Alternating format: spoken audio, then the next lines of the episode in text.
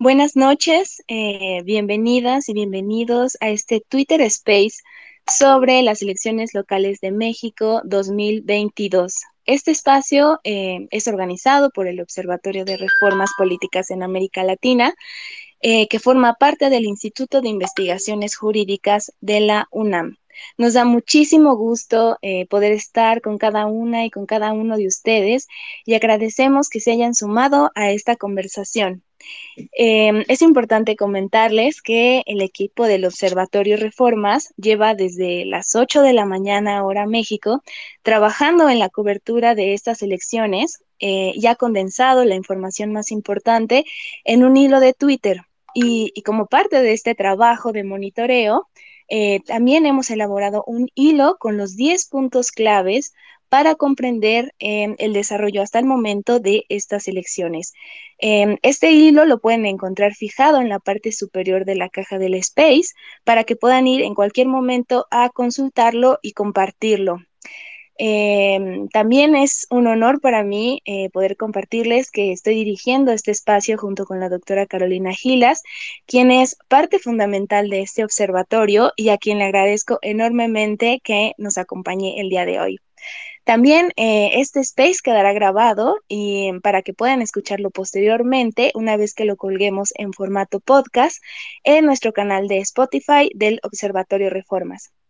Y bueno, este, nos encanta que estemos reunidos aquí todas y todos para poder dialogar sobre eh, el las implicaciones que tuvieron las elecciones el día de hoy. Eh, y bueno, eh, les pedimos que en ese sentido compartan este space en sus redes sociales, en sus chats, en su timeline de Twitter, para que más personas puedan unirse a esta conversación, más personas puedan unirse al diálogo y escuchar las importantes reflexiones que estoy segura que se verterán en este espacio. Para ello, solamente tienen que ir a la parte inferior de la caja del Space y podrán encontrar la pluma que les permitirá compartir eh, en un tweet eh, la liga del Space o copiar directamente el enlace para que puedan eh, hacérsela llegar a las personas que quieran invitar. Entonces, les pedimos que por favor vayan eh, y lo compartan. Queremos que la mayor cantidad de personas se sumen a este espacio. Y bueno, eh, hemos invitado a miembros del Observatorio Reformas, a colegas expertos y expertas en elecciones, eh, para que nos eh, acompañen e inicien esta conversación eh, sobre evaluación, diálogo y reflexión sobre las elecciones locales de México del día de hoy. Y damos en ese sentido las gracias a las personas que se, están conectando, Arturo Espinosa Silis, a María Marván, Georgina de la Fuente, Hugo Concha, Javier Reyes, Juan Jesús García y Gustavo Menjuer. Eh, muchísimas gracias por estar aquí el día de hoy y por aceptar compartir sus ideas y dialogar con todas y todos nosotros. Eh, doctora Carolina. Hola, ¿qué tal? Buenas noches ya, encantada de estar con todas y todos ustedes en este espacio del observatorio cuando tradicionalmente cerramos el monitoreo que nuestro equipo realiza con pues tanta, tanto expertise y tanto detalle durante todo, el día. Yo solamente quisiera brevemente recordarles algunas reglas eh, que les pedimos que sigan en este espacio, les pedimos que sean corteses, tolerantes entre todas, todos nosotros. Se trata de un espacio en el que queremos discutir, disentir, por supuesto, eh, argumentar eh, como, se debe hacerlo eh, con, con, pleno, con pleno respeto para todas las opiniones diversas que, que esperemos seguramente se van a vertir en este espacio. También les pedimos ser breves. Aquí ahora estamos en Twitter, así que creo que se vale pedirles que tratemos de hablar en un tweet, tratemos de hablar siempre en un máximo de dos minutos para dar la oportunidad de que todas y todos tengamos la eh, posibilidad de expresar nuestras opiniones. Así que estoy segura que vamos a tener un, gran diálogo. Muchas gracias, eh, querida Dani. Muchas gracias a todas y todos quienes nos acompañan. Sí, y eh, en ese sentido hemos pensado en una serie de preguntas guía eh, más, no, que no se limitan, por supuesto, la conversación a ellas, pero pues son importantes para poder arrancar eh, este espacio. Entonces, em, quisiéramos plantear eh, la pregunta, ¿cómo es que vieron las elecciones? a este momento que ya hubo cierre de casillas, aunque seguimos esperando, por supuesto, los primeros resultados del preconteo. Entonces, si tuvieran que hacer una evaluación breve, como mencionaban este, en un tuit, eh, ¿cuál sería su primer balance? Eh, doctora María Marván, si pudiera intervenir, por favor.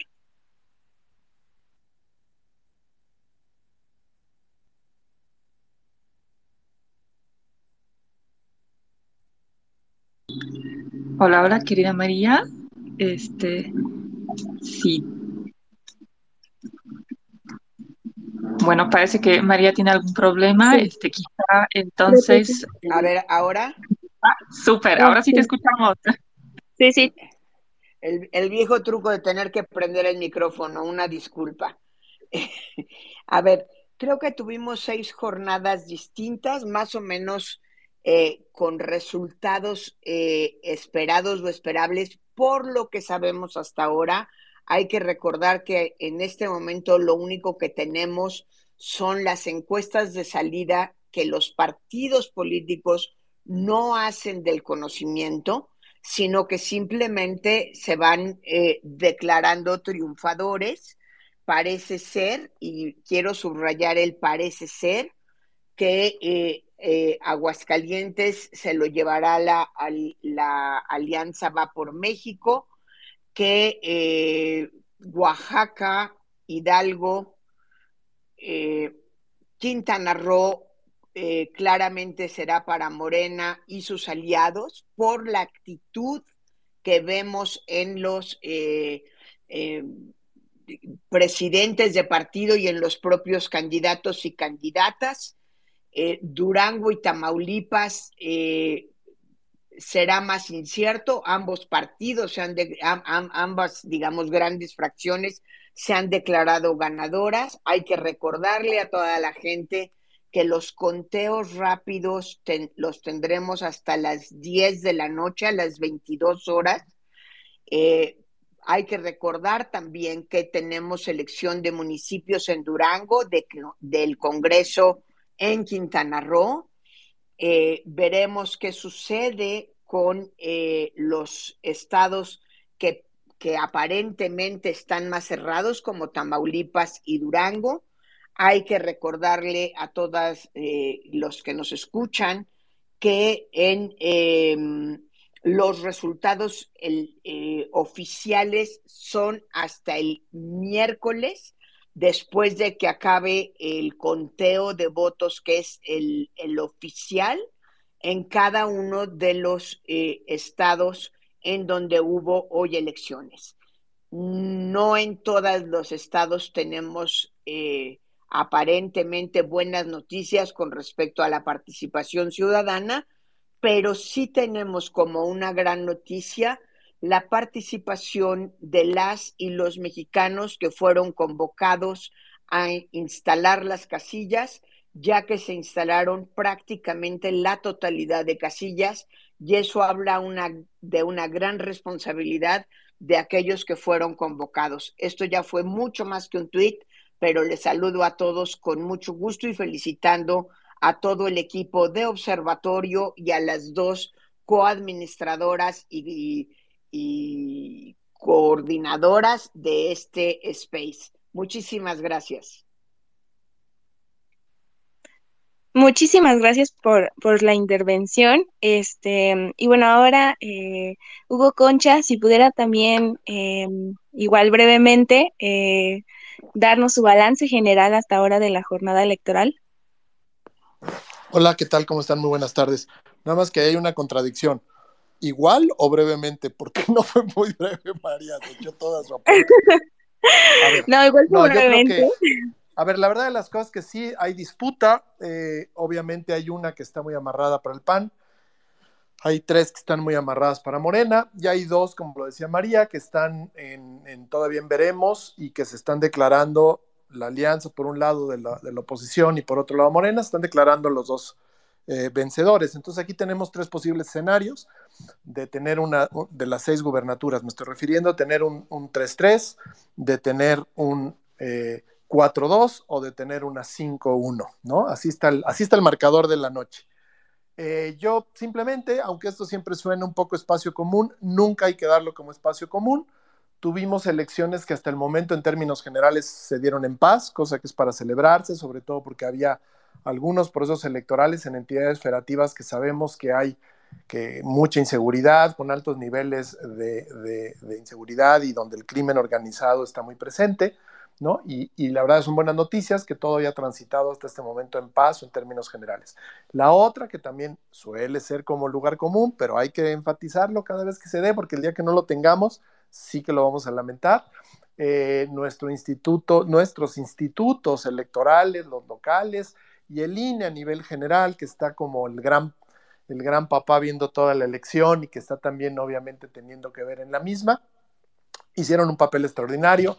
Eh, el, nivel de casillas instalado fue altísimo otra vez. Eh, todo aparentemente está funcionando muy bien y esperemos que en unos minutos más nos vamos a dar cuenta también si los conteos rápidos y un poco más tarde el programa de resultados electorales preliminares, que es el primer ya resultado oficial que va dando la autoridad, como su nombre lo indica, preliminar, pero ya que, normalmente suele estar muy cercano al, final.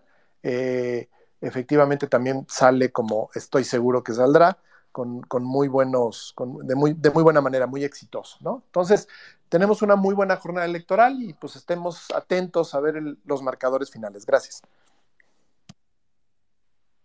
Muchísimas gracias, ¿no? Sí fue eh, breve, eh, de un minuto. Muchísimas gracias por ello. Este, bueno, Georgina de la Fuente igual ya está conectada aquí en el Space. Entonces, Georgina, si pudieras darnos tu balance. Gracias, Daniela, Carolina y todo el equipo del, observatorio. Sí, un poco retomando lo que comentaba María, lo que comentaba Hugo, estamos hablando de, eh, según información proporcionada por el Instituto Nacional Electoral, 100% de las casillas instaladas en cinco entidades, con algunos eh, casos específicos en Oaxaca que nos dieron un global de 99.8% de las casillas instaladas y, de manera muy notable eh, la participación de la ciudadanía, la respuesta la convocatoria de, las autoridades electorales eh, para participar como funcionarios y funcionarias de casillas, 145 mil personas, pero más de 200 mil capacitadas, visitadas y, listas para entrar, ¿no? Y eso, eso habla de, una organización impecable y también de una disposición y una confianza eh, muy importante hacia las autoridades electorales. Y precisamente en ese sentido quisiera destacar un dato que, que nos daba el financiero hace unos momentos en sus, en sus eh, eh, mediciones que realiza,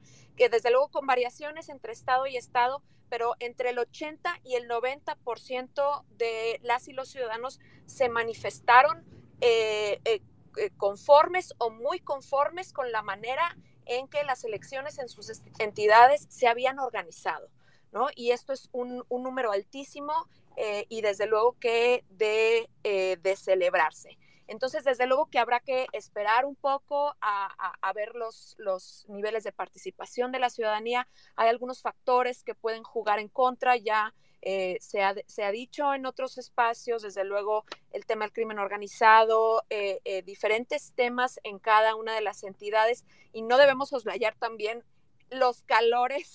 Aquí en la Ciudad de México de repente se nos olvida, no dimensionamos calores superiores a los 40 grados centígrados, que eso es motivo suficiente para no querer ni abrir la puerta de tu casa. y, y habrá que ver, en 2016 en todas estas entidades se superaron se superó el 50% de participación, incluso Hidalgo y Oaxaca en 2016 eh, superaron el 60% de participación. Habrá que contrastar eh, en, este, en, este año cómo queda la participación, eh, pero sin duda una jornada ejemplar. Muchísimas gracias por ese balance igual, este, Georgina, y rescatas varios elementos que, que comparten con Hugo Concha y María Marván. Eh, bueno, y quisiera ahora darle la palabra a Marcos Iván Vargas, quien nos acompaña en este space y que además de parte de todo el equipo del observatorio, queremos agradecerle por em, los análisis que nos han compartido, también a, Georgina eh, de la fuente que nos han compartido videos con análisis que eh, pudimos publicar desde el hilo del monitoreo que hicimos en eh, el observatorio. Entonces, Marcos Iván Vargas, si pudieras igual compartirnos tu balance.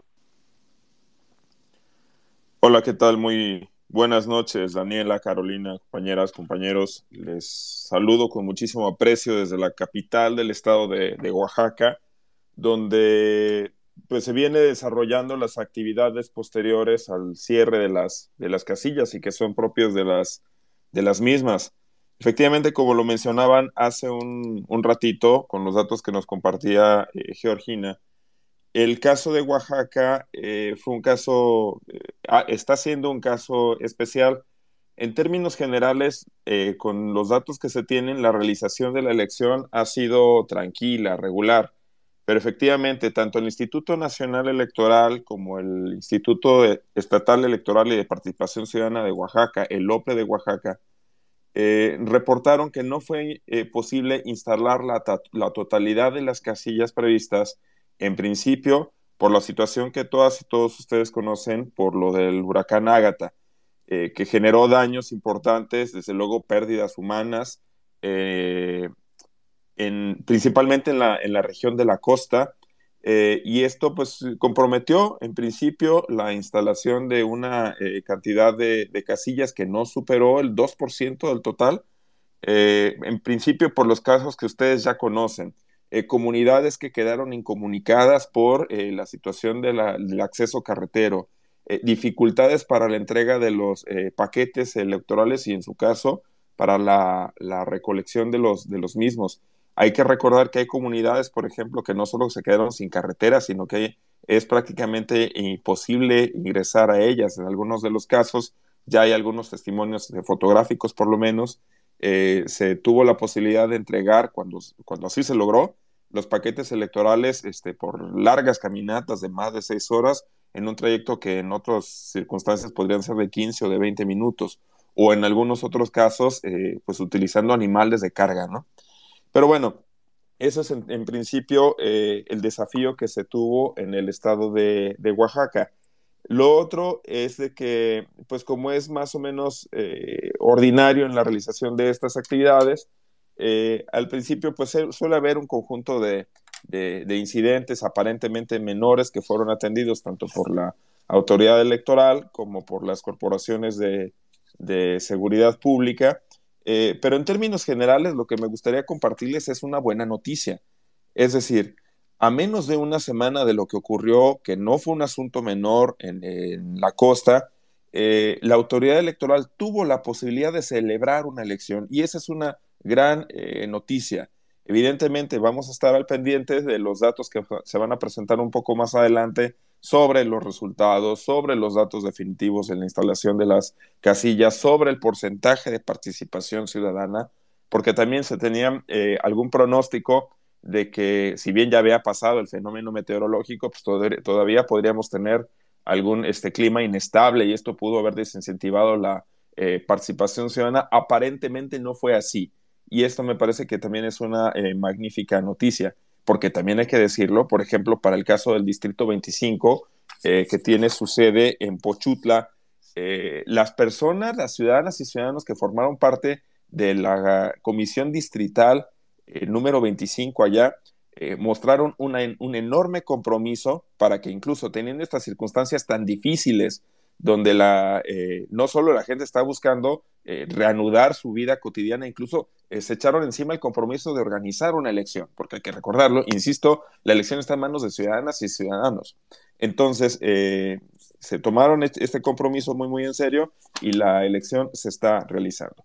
De nuevo, estos son eh, los primeros datos que tenemos para el caso de Oaxaca, que me era muy importante compartirlos con todas y con todos ustedes, porque, pues de nuevo, como ustedes saben, es un estado muy complejo de, por, de, de por sí en condiciones, entre comillas, normales, por sus condiciones geográficas, orográficas, eh, multiculturales y ahora, pues por un fenómeno meteorológico. De momento, Daniela, Carolina, es lo que tengo para compartir con ustedes. Desde luego, con un gran abrazo y un afecto, afectuoso saludo a todas y todos que nos están escuchando. Muchísimas gracias. Sí, absolutamente valioso esta perspectiva que, perspectiva que nos regala sobre lo que está pasando en Oaxaca y el escenario tan complejo que se vivió a raíz de este huracán y que definitivamente fue diferente al desarrollo de otros estados, ¿no? Con este tema que mencionaban de la instalación de las casillas, por lo menos.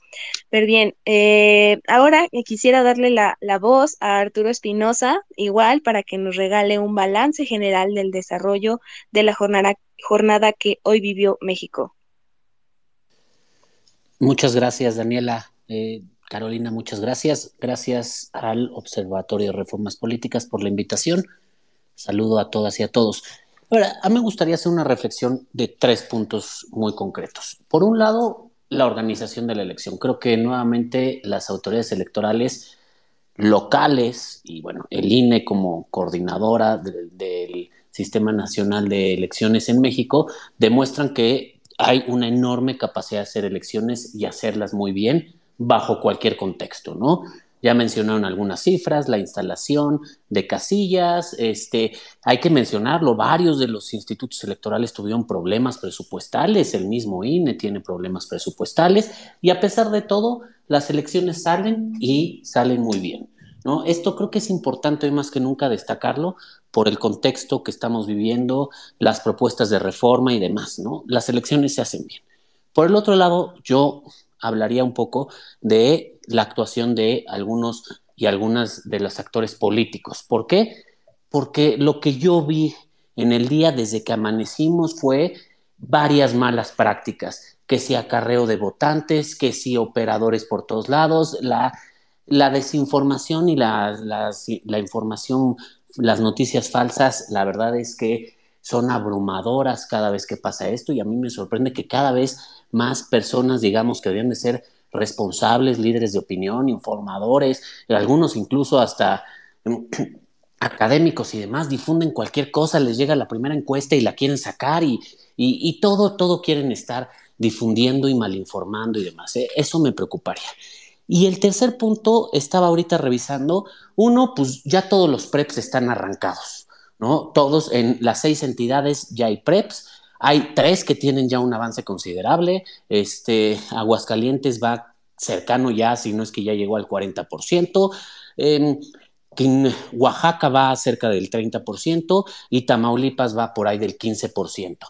En todos, la participación se habla, las más altas es Tamaulipas, y con 49%, en lo que va del PREP, Aguascalientes con 45% y de ahí 35 y 32%. Unos van mucho más avanzados, otros van menos, pero ya los PREPs empiezan a marcar y empiezan a marcar, si queremos hablar de resultados, lo poquito que llevan o lo más avanzado que van algunos, parecería que Morena se lleva cuatro gubernaturas y la oposición se lleva dos gubernaturas. ¿no? Por ahorita, esta sería mi primera intervención. Muchísimas gracias, Arturo Espinosa. Sí, el tema de las incidencias creo que por lo menos es, es bastante recurrente en las elecciones en nuestro país, aunque, eh, como ya mencionaban, ha sido una jornada relativamente tranquila. Este, ahora quisiera darle eh, la voz a Medelín Figueroa eh, para que igual nos, nos comparta su perspectiva, su evaluación sobre esta jornada electoral. Bienvenida, Madeline. Muchas gracias. Pues el día de hoy a mí me tocó participar como observadora electoral en el estado de Aguascalientes, en la elección de Aguascalientes. Aquí pues quiero resaltar primero que es una elección histórica para la ciudadanía hidrocálida, toda vez que todas las candidatas eh, pues e-, eran mujeres, había solamente candidatas mujeres en la boleta, lo cual quiere decir que en el estado de Aguascalientes el día de hoy, independientemente del resultado, pues estarán eligiendo a su primera eh, gobernadora. Entonces, eso es lo que yo primeramente quisiera resaltar para el caso del estado de Aguascalientes. Agregar que fue una jornada electoral llena de civilidad, tranquila, sin incidentes trascendentes que afectaran eh, el proceso, que, que, afectaran la jornada electoral y los resultados. Esto estuvo transcurriendo con calma y también eh, destacar que se implementaron algunos programas pilotos, como son el voto anticipado de forma postal, eh, este con la finalidad de garantizar que las personas que viven con alguna discapacidad eh, o que se encuentran en cama pudieran ejercer su derecho al voto. Y también eh, se llevó a cabo otro programa piloto que fue el voto con urna electrónica. Aquí este, se utilizó la urna electrónica creada por el Estado de Jalisco, por el Instituto Electoral de Jalisco. Y eh, bueno, destacar también que en este, este, con este tipo de votación se eh, percibió mucha afluencia en las casillas que tenían urna electrónica, se instalaron 50 urnas electrónicas y este, pues también hubo bastante respuesta del electorado. Y por el momento yo todo lo que quisiera destacar. Gracias. Muchísimas gracias. Sí, esta elección creo que también presenta innovaciones importantes eh, y que rescatas muy bien eh, y que incluso aprovecho el espacio para invitarles a consultar el hilo de los 10 eh, claves que elaboró el Observatorio de Reformas en el que se mencionan precisamente estas innovaciones eh, que se, mm, se, llevaron a cabo en diferentes estados de la República. Y también invitarles a que compartan eh, este space para que podamos llegar, llevar la conversación a muchas más personas. Recuerden que pueden hacerlo compartiendo el link que pueden obtener en la parte inferior de la caja del space o también a través de un tweet eh, con la pluma que les aparece en la, en la parte inferior en un círculo azul. Entonces, compártanlo a todos sus eh, conocidos y conocidas para que sumemos más voces a este espacio. Y bueno, eh, ahora quisiera darle la voz a Javier. Em, Javier Reyes, para que también nos comparta su evaluación sobre la jornada electoral. Adelante. Hola, ¿qué tal? Daniela, bueno, pues mil gracias a ti, mil gracias a Caro, obviamente al observatorio, a Flavia y a todas y todos, ¿no? Por eh, estar aquí. Eh, yo destacaría también en, en, tres, tweets este, tres cuestiones, eh, creo que muy coincidentes con, con, lo que se ha dicho, ¿no? lo primero es que se vuelve a demostrar que el sistema nacional de elecciones funciona y funciona bien, ¿no? Y creo que esa es una gran noticia, ¿no? Pensando sobre todo en el muy complejo escenario que creo que viene para tanto para los soples como para eh, el INE. Eh, cualquier propuesta de reforma creo que tiene que partir de ese dato incuestionable y es que tanto el INE como los, los soples cumplen, por supuesto hay pendientes en el sistema eh, electoral, pero que quien diga ¿no? que en México hay autoridades que convalidan fraudes electorales, pues creo que hoy quedó demostrado de nueva cuenta que miente, ¿no?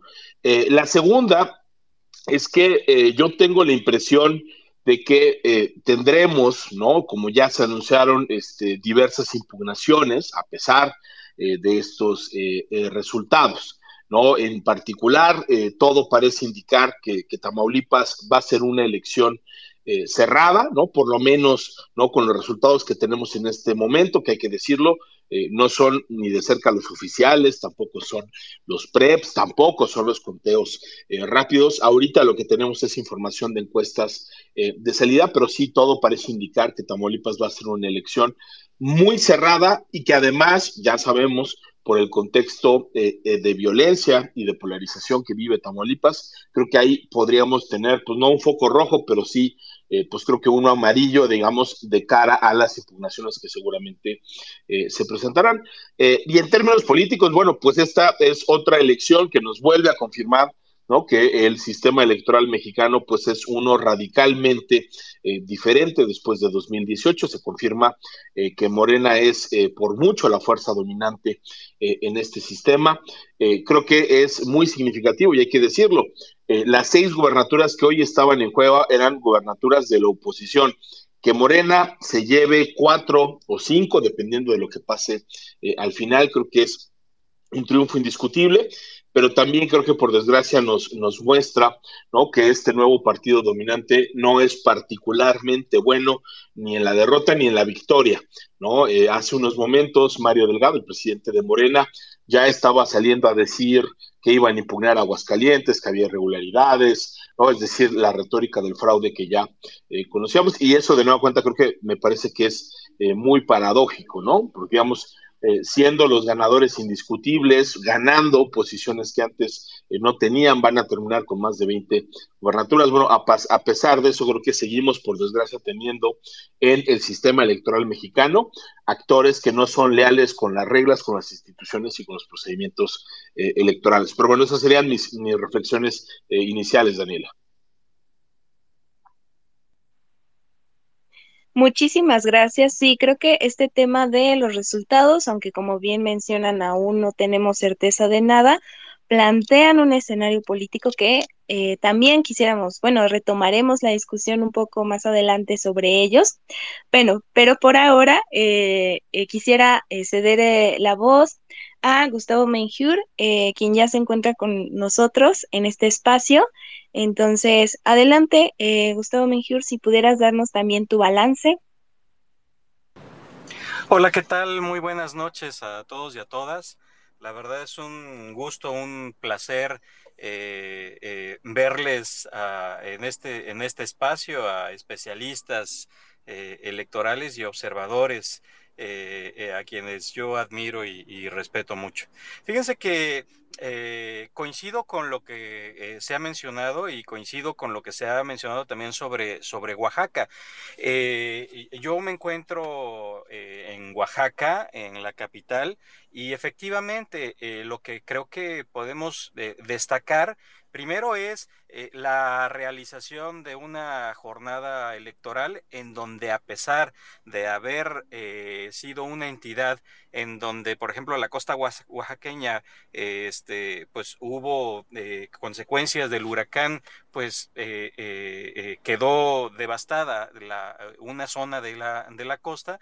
Bueno, a pesar de eso, observamos que en, el territorio estatal se pudo desarrollar la, la elección y se instalaron pues la, eh, casi la totalidad de las casillas. Para darse una idea eh, eh, más puntual, por ejemplo, no, no fueron posibles ser instaladas solamente 80, tuvieron que ser bajadas porque por las condiciones en las que quedó después del huracán, 80, 80 alrededor de 80 casillas, no había las condiciones para desarrollar la elección. Pero más de 5.600 casillas de las 5.700 programadas, más de 5.600, pues la elección se desarrolló eh, sin contratiempos. Adicionalmente, estas 80 casillas que inicialmente fueron bajadas de la, este, eh, eh, de, la organización durante el día, de, el día de ayer, por no poder ser instaladas, alrededor de unas 20 casillas fueron por las mismas condiciones el día de hoy no fue posible su instalación y este eh, alrededor de unas cinco casillas pues resultaron de alguna forma siniestradas al principio de la, de la elección. Pero repito, creo que lo importante es que en, en cerca del 99% de todas las casillas eh, programadas se pudo desarrollar la elección, una elección en términos generales eh, desarrollada de forma pacífica. Creo que ese es un, un lo bueno para ponerlo en términos de, película de antaño, de lo bueno, lo malo y lo feo, creo que lo bueno es eh, el éxito que tuvieron en la organización de esta jornada electoral, tanto eh, el INE como el OPLE, que es el Instituto Estatal Electoral y Participación Ciudadana de Oaxaca. Lo, lo, malo creo que pudiera ser de alguna forma eh, la baja participación ciudadana. Observamos una poca afluencia a las urnas en en general en, en toda la, la entidad eh, una entidad en donde las últimas elecciones, los últimos procesos electorales desde, pues, eh, desde 2014 ha venido comportándose por arriba de la media nacional y eh, el día de hoy pues observamos una tendencia con una poca afluencia a las urnas que seguramente será confirmada con los resultados que arroje el PREP en el transcurso de, de, ahorita de la noche conforme se vaya recibiendo los resultados electorales. Y, y a lo mejor lo fe eh, porque sí fue nota a nivel, a nivel nacional, fue que en algunas eh, casillas eh, pues se presentaron incidencias de, de, violencia, pero yo creo que... esos lugares en donde desafortunadamente se presentaron incidentes de, de violencia, pues es muy menor comparado con el 99% de el desarrollo en paz eh, este, en, en, toda la entidad. Yo, yo dejaría aquí una primera intervención. Muchísimas gracias, eh, querido Gustavo. Y pues creo que logramos por fin establecer bien la conexión con Tito Garza. Tito, ¿estás ahí? ¿Nos regalas tu tweet con tu primer análisis? Claro que sí, eh, profe, qué gusto saludarles a todos y a todos. Eh, lo cierto es que, eh, bueno, parecería que eh, de nueva cuenta la tónica en los resultados electorales que vimos el día de hoy, en el proceso durante el día de hoy, eh, parecería que es una buena noticia que el árbitro no sea el protagonista, ¿no?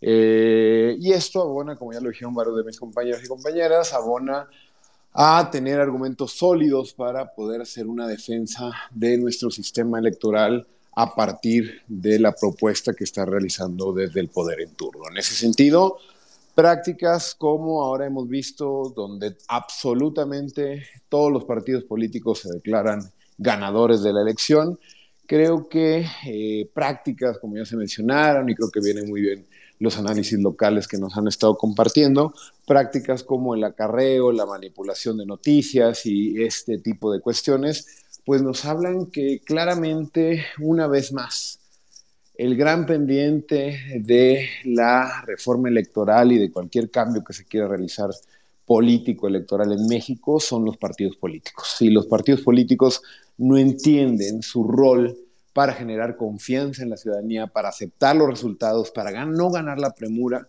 creo que esto desenmascara una narrativa en donde el árbitro tiene que ser el culpable, donde la judicialización va a ser un tema, donde habrá que esperar los próximos meses para ver los resultados en los litigios. Entonces, bueno, parecería que eh, esto, eh, historia, eh, resuena mucho a la elección del año pasado, también a la elección eh, que tuvimos ya también desde, desde el 2020, en cómo la ciudadanía sale a las calles, el árbitro hace su trabajo y muchos de los partidos políticos no están a la altura de las circunstancias. Muchas, muchas, muchas gracias, Tito. Y pues quisiéramos retomar algunos comentarios que nos han hecho en sus primeras intervenciones. Eh, por ejemplo, Valerín, Dani, eh, sobre las innovaciones que, que, se han dado en estos procesos electorales. Nos interesa analizar con ustedes la capacidad de adaptación de los organismos electorales, las nuevas estrategias, los mecanismos que han estado implementando eh, en, este, en estos procesos. Hay, hay, varios que me parece que vale la pena eh, señalar, como las urnas electrónicas en Aguascalientes, en Tamaulipas, el voto anticipado de las personas con discapacidad en Aguascalientes, el programa piloto del voto de las personas en prisión preventiva en Hidalgo.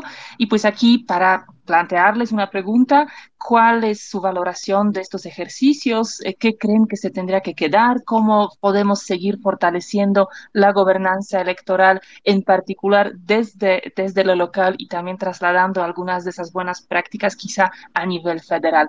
Eh, Georgina, ¿te gustaría eh, compartir con nosotros eh, alguna opinión al respecto? Sí, Carolina, gracias. Eh, yo creo que sí debemos de destacar estos ejercicios o pilotos de, voto anticipado. Como bien comentaban, en el caso de Aguascalientes, eh, tuvimos un registro de aproximadamente 130 personas, de las cuales 99 ejercieron el derecho efectivamente a través de este mecanismo de voto anticipado que se implementó. También, desde luego, que ya lo, ya lo habíamos visto a nivel federal desde la elección del año pasado, la elección eh, del 2021. Sin embargo, esta es la primera vez que se implementa a nivel local el voto anticipado eh, para el caso del estado de Hidalgo, en donde eh, se, se, pudo ejercer el voto en cuatro penales eh, por parte de personas en prisión preventiva.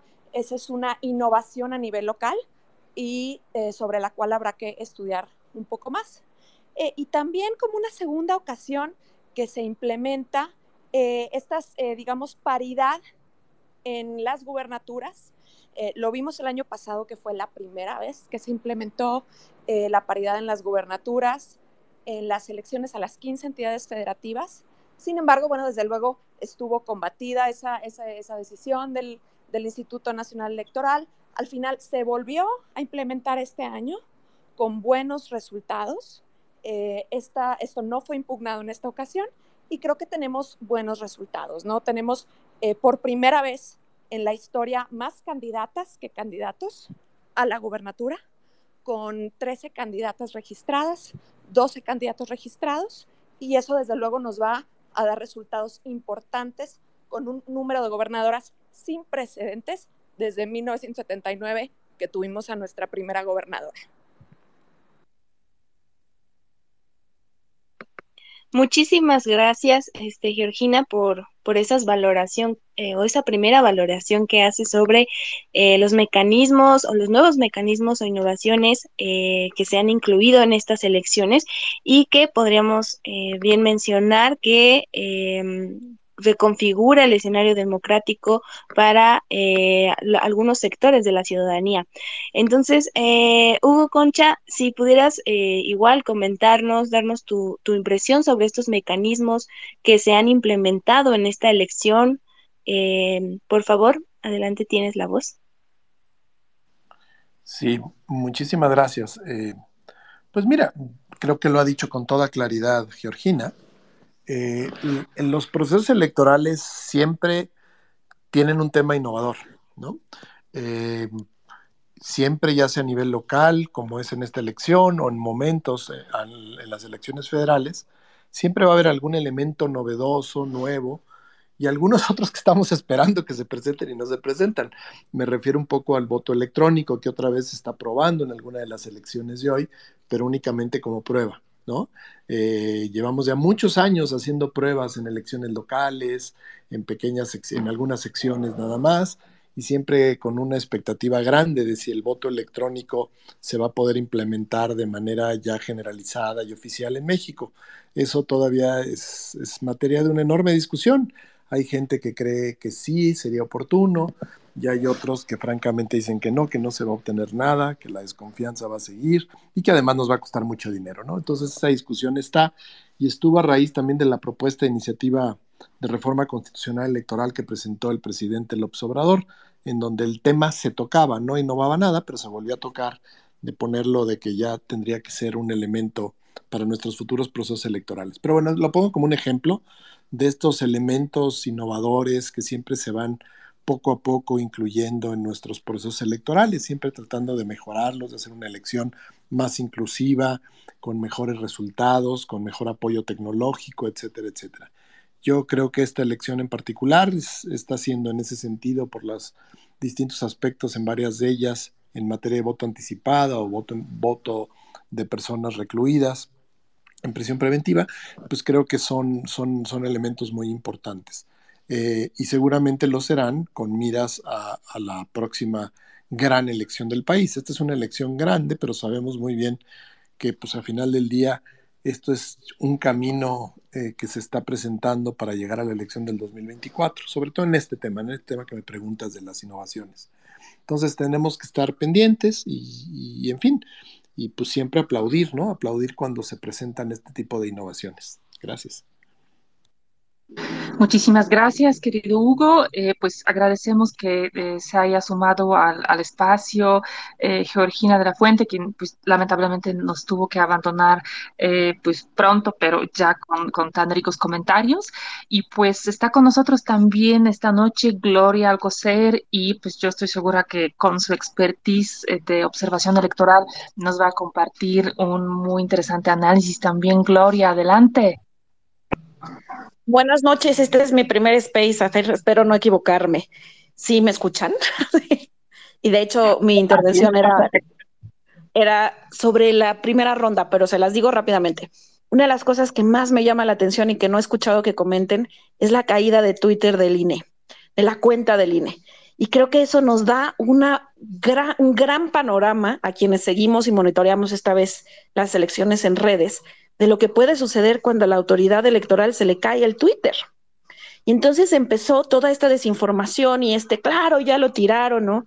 Tuvo que haber una reacción primero del director de comunicación, después del consejero presidente, pero creo que no es menor. Y no es menor porque nos dice que hay muchas personas monitoreando ese primer círculo, porque ese primer círculo después sale a las mesas de conversación, sale, y no solo en los estados en donde hay elecciones, sino en el país entero que estamos vigilando esta elección. Me encantaría decir que somos miles, yo creo que es muy optimista mi apreciación de decir que somos miles, pero no es un detalle menor. Y me parece que esto también nos habla de la comunicación política que ha logrado establecer una instancia electoral, porque muchas y muchos y muchas, no se nos olvide que también hay una diversidad en este mundo y en este país, seguimos las, las cuentas oficiales. Entonces creo que eso es algo que vale mucho la pena analizar, es ese tejido fino y es lo que yo quería compartirles un poco en esta idea de decir qué innovaciones y qué cosas vimos o vemos, porque la, el proceso no se ha acabado, qué está sucediendo en este proceso. Esa sería mi, mi intervención. Muchas gracias. Al contrario, muchas gracias a ti, Gloria. Eh, queríamos pedir también la intervención de, de, María. María, adelante, por favor. María, tu micrófono. Supongo que otra vez. Esto. Ahora sí. sí. Eh, a ver, eh, creo que es muy importante lo que dice Gloria, pero eh, me gustaría ponerlo en cierto contexto sin minimizar la importancia de que en algún momento dejó de funcionar la cuenta del INE, porque el INE nunca dejó de informar y a través de otras cuentas de las propias instituciones y los organismos eh, políticos locales, los institutos locales, pudimos tener información de manera eh, constante. Eh, ciertamente se cayó en el sentido de, de, en un momento, pero a través de Facebook, a través de otras vías alternativas y lo más importante, la página del INE no se ha caído en ningún momento, ni las páginas de, las, eh, de los institutos eh, locales. Hombre, habría sido mejor que no, que no hubiera habido problemas con el Twitter, claro que sí, pero creo que eh, hay, hay, que dimensionarlo en, en, en, en, realidad lo que sucedió.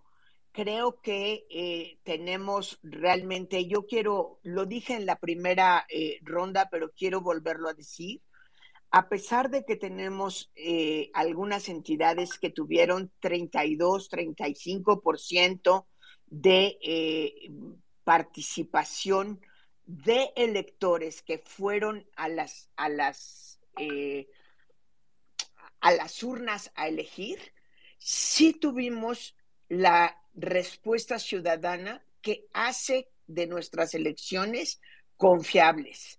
Eh, me parece que eso es algo que debemos de, realmente de aplaudir, la fortaleza de nuestro sistema electoral desde 1990 hasta ahora está en que los ciudadanos, nuestros vecinos, son quienes cuentan nuestros votos y con las excepciones que ya nos eh, platicaba eh, algunas de las personas que hablaron de Oaxaca, realmente tuvimos eh, prácticamente el 100% de las casillas instaladas y las que no se instalaron fue por cuestiones meteorológicas y no porque los ciudadanos no hubieran y las ciudadanas no hubieran respondido al llamado del INE. Quiero subrayar, sí hubo un momento de silencio de la cuenta de Twitter, pero nunca el INE se quedó callado. Estuvo informando a través de Facebook, a través de la página del INE y han estado informando eh, todo el día. Eh, seguramente no me tocará volver a participar. Yo quiero agradecer mucho la invitación. A las nueve me tengo que desconectar porque tengo que ir a otra invitación en medios y eh, no me quiero ir sin antes felicitar, por supuesto, a todo el equipo del Observatorio Electoral que no solo estuvieron toda la semana preparando seis elecciones, sino que hoy están desde antes de las 8 de la mañana informándonos de todo lo que fueron capaces de ir monitoreando en cada una de las seis entidades. Muchas felicidades. Me dicen y con toda razón, no se preparó en una semana, se preparó en más de un mes y por eso todavía más felicidades. Muchísimas gracias y aquí me quedo todavía un momentito más. Muchas gracias por este reconocimiento para el equipo, querida María. La verdad, yo estoy convencida, siempre lo digo, el equipo del observatorio es el mejor equipo del mundo. Eh, de verdad es la gente que, le entrega todo al, trabajo, al, al equipo y, y, en particular estos ejercicios del monitoreo de las elecciones que se hacen, pues no solo para México, sino para todas las elecciones de América Latina eh, y estoy convencidísima que es una de las fuentes mejor informadas, con mayor nivel de expertise y absolutamente objetivas eh, que se pueden encontrar y les recomiendo a todas, todos quienes nos están escuchando que por favor sigan al observatorio, sigan al monitoreo y a todas las demás cosas que estamos haciendo. Pero bueno, muchas gracias también María por estar con nosotros, qué pena que nos vas a abandonar, pero pues entendemos y pues te agradecemos que hayas compartido con nosotros en este espacio. Quisiera ir entonces a una, a una nueva pregunta, a una nueva agenda. Hace rato cuando se sumó Tito y dio su opinión primera sobre lo que ocurrió en esta jornada, eh, nos hablaba del rol de la justicia electoral. Y pues estamos eh, todavía con muchísima incertidumbre sobre los resultados electorales porque salieron algunas encuestas de salida que parecen hablar de un 4-2 para Morena, quizá incluso un 3-3, un empate entre Morena y oposición. Eh, hay elecciones cerradas, en particular Tamaulipas, que por ejemplo en ninguna casa encuestadora todavía ha llegado a mandar hasta donde eh, pude ver antes de conectarnos una tendencia. Eh, y pues ahí lo que sabemos de nuestra historia es que México se ha caracterizado siempre por alto nivel de impugnaciones, y también, pues ya, como decía Tito, algunos actores políticos salieron a cuestionar partes de los desarrollos. Entonces, en este contexto, les quería preguntar si creen que el Tribunal Electoral del Poder Judicial de la Federación en este proceso nuevamente será un actor clave? ¿Creen que alguna de las elecciones podría terminar de resolverse en la sala superior? Eh, Tito, ¿qué opinas?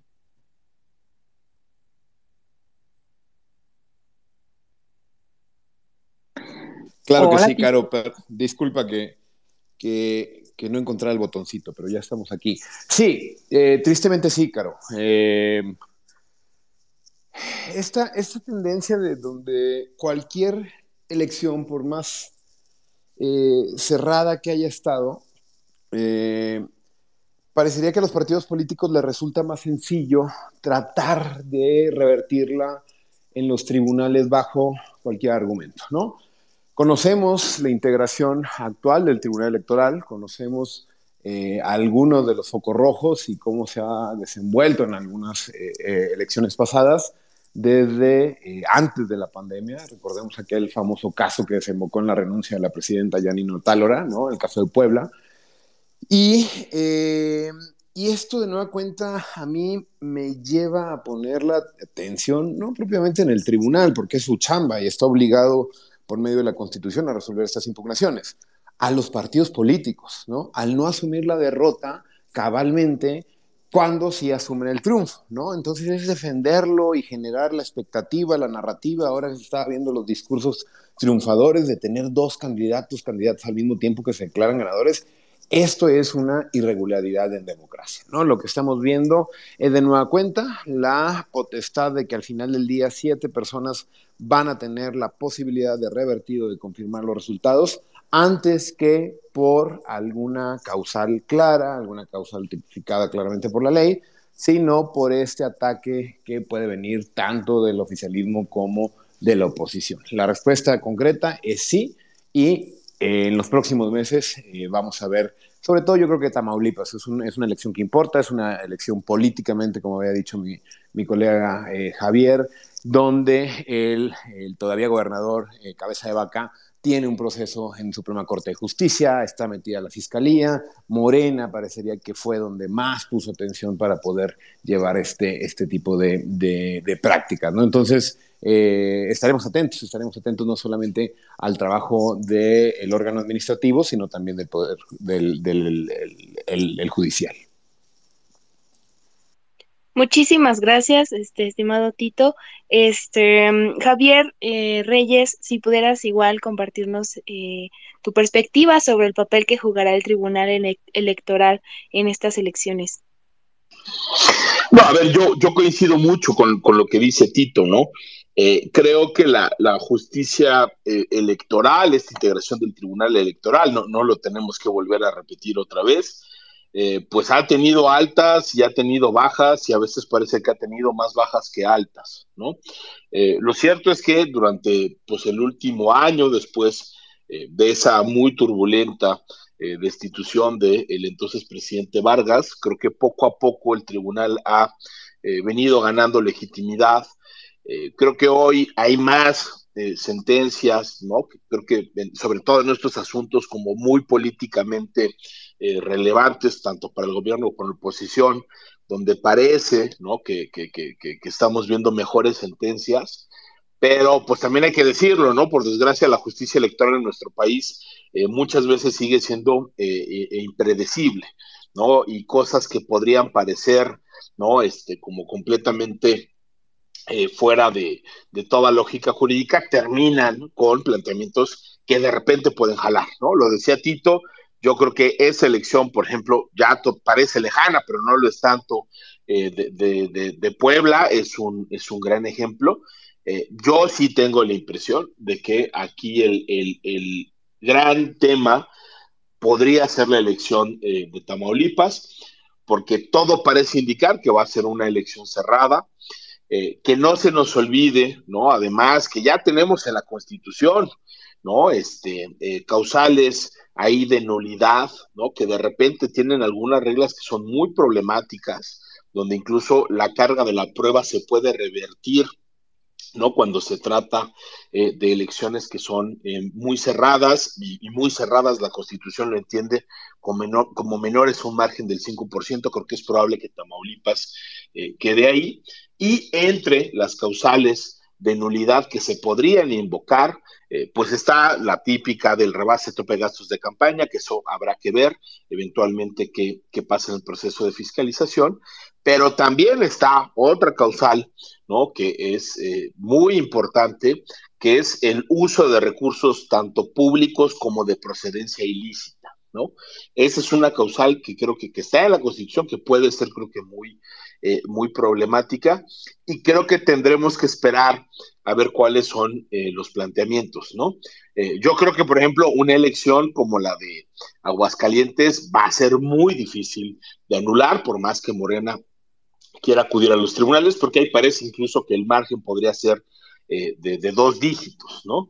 Pero elecciones cerradas, ahí sí, ¿no? Este, recordémoslo, yo sé que María Marván siempre ha sido una crítica ¿no? Este, muy feroz de este criterio de la llamada determinancia o del carácter determinante de las, de las violaciones, pero bien y para mal, ¿no? Este es un criterio que está en la Constitución, que está en la ley, que está en la jurisprudencia del Tribunal eh, Electoral, y yo no descartaría de que, pues, por lo menos una o dos elecciones sí terminen siendo litigadas, ¿no? En el, en el, en el Tribunal Electoral, en un contexto, pues hay que decirlo, eh, eh, complicado para el tribunal porque está la amenaza de la reforma eh, electoral, ahí están las presiones que hemos visto, ¿no? Este, en contra del dirigente del, del, PRI, ¿no? Creo que no es casualidad que hayan aparecido justo en este momento esos este, audios muy escandalosos del, este, del presidente nacional del, del PRI. Y también no olvidar, ¿no? Como ya se había mencionado, pues que además Tamaulipas pues no solo tiene una elección cerrada, ¿no? También tiene eh, a un gobernador, ¿no? Que la Fiscalía General quiere eh, eh, procesar. Hay litigios todavía pendientes en la Suprema Corte de Justicia. todo parecía indicar que por lo menos un par de controversias constitucionales se iban a resolver, ¿no? La semana pasada y parece que la Corte mejor las está dejando, ¿no? para después de la jornada electoral. Creo que ahí la lógica de la Corte fue no querer contaminar ¿no? el proceso eh, eh, electoral, pero con una elección cerrada, como está sucediendo, pues las decisiones de la Corte, para bien o para mal, creo que van a seguir abonando a ese, este, eh, pues muy complicado escenario. Entonces yo creo que Tamaulipas puede ser eh, sin duda, ¿no? El, el, caso o el asunto o la impugnación más espinosa para la justicia electoral. Muchas gracias, Javier, por este análisis. Antes de pasarle la voz a Arturo Espinosa, quisiera nada más comentarles que hace pocos minutos el Instituto Nacional Electoral acaba de publicar el informe del Comité Técnico relativo al conteo rápido es en Aguascalientes y los resultados son eh, para la candidata de Morena, Nora Rubalcaba eh, Gámez, el límite inferior 32.7%, límite superior 35.3%. Para la candidata de la coalición PAN-PRI-PRD, María Teresa Jiménez Esquivel, límite inferior 51.5, límite superior 54.9, que nos habla de una diferencia de aproximadamente 19 puntos porcentuales entre eh, primer y segundo lugar. Entonces, ahora sí, Vamos con Arturo, por favor. Tú también conoces muy bien la justicia electoral. ¿Qué opinas? Eh, ¿Cuál va a ser el papel del Tribunal Electoral en estos procesos?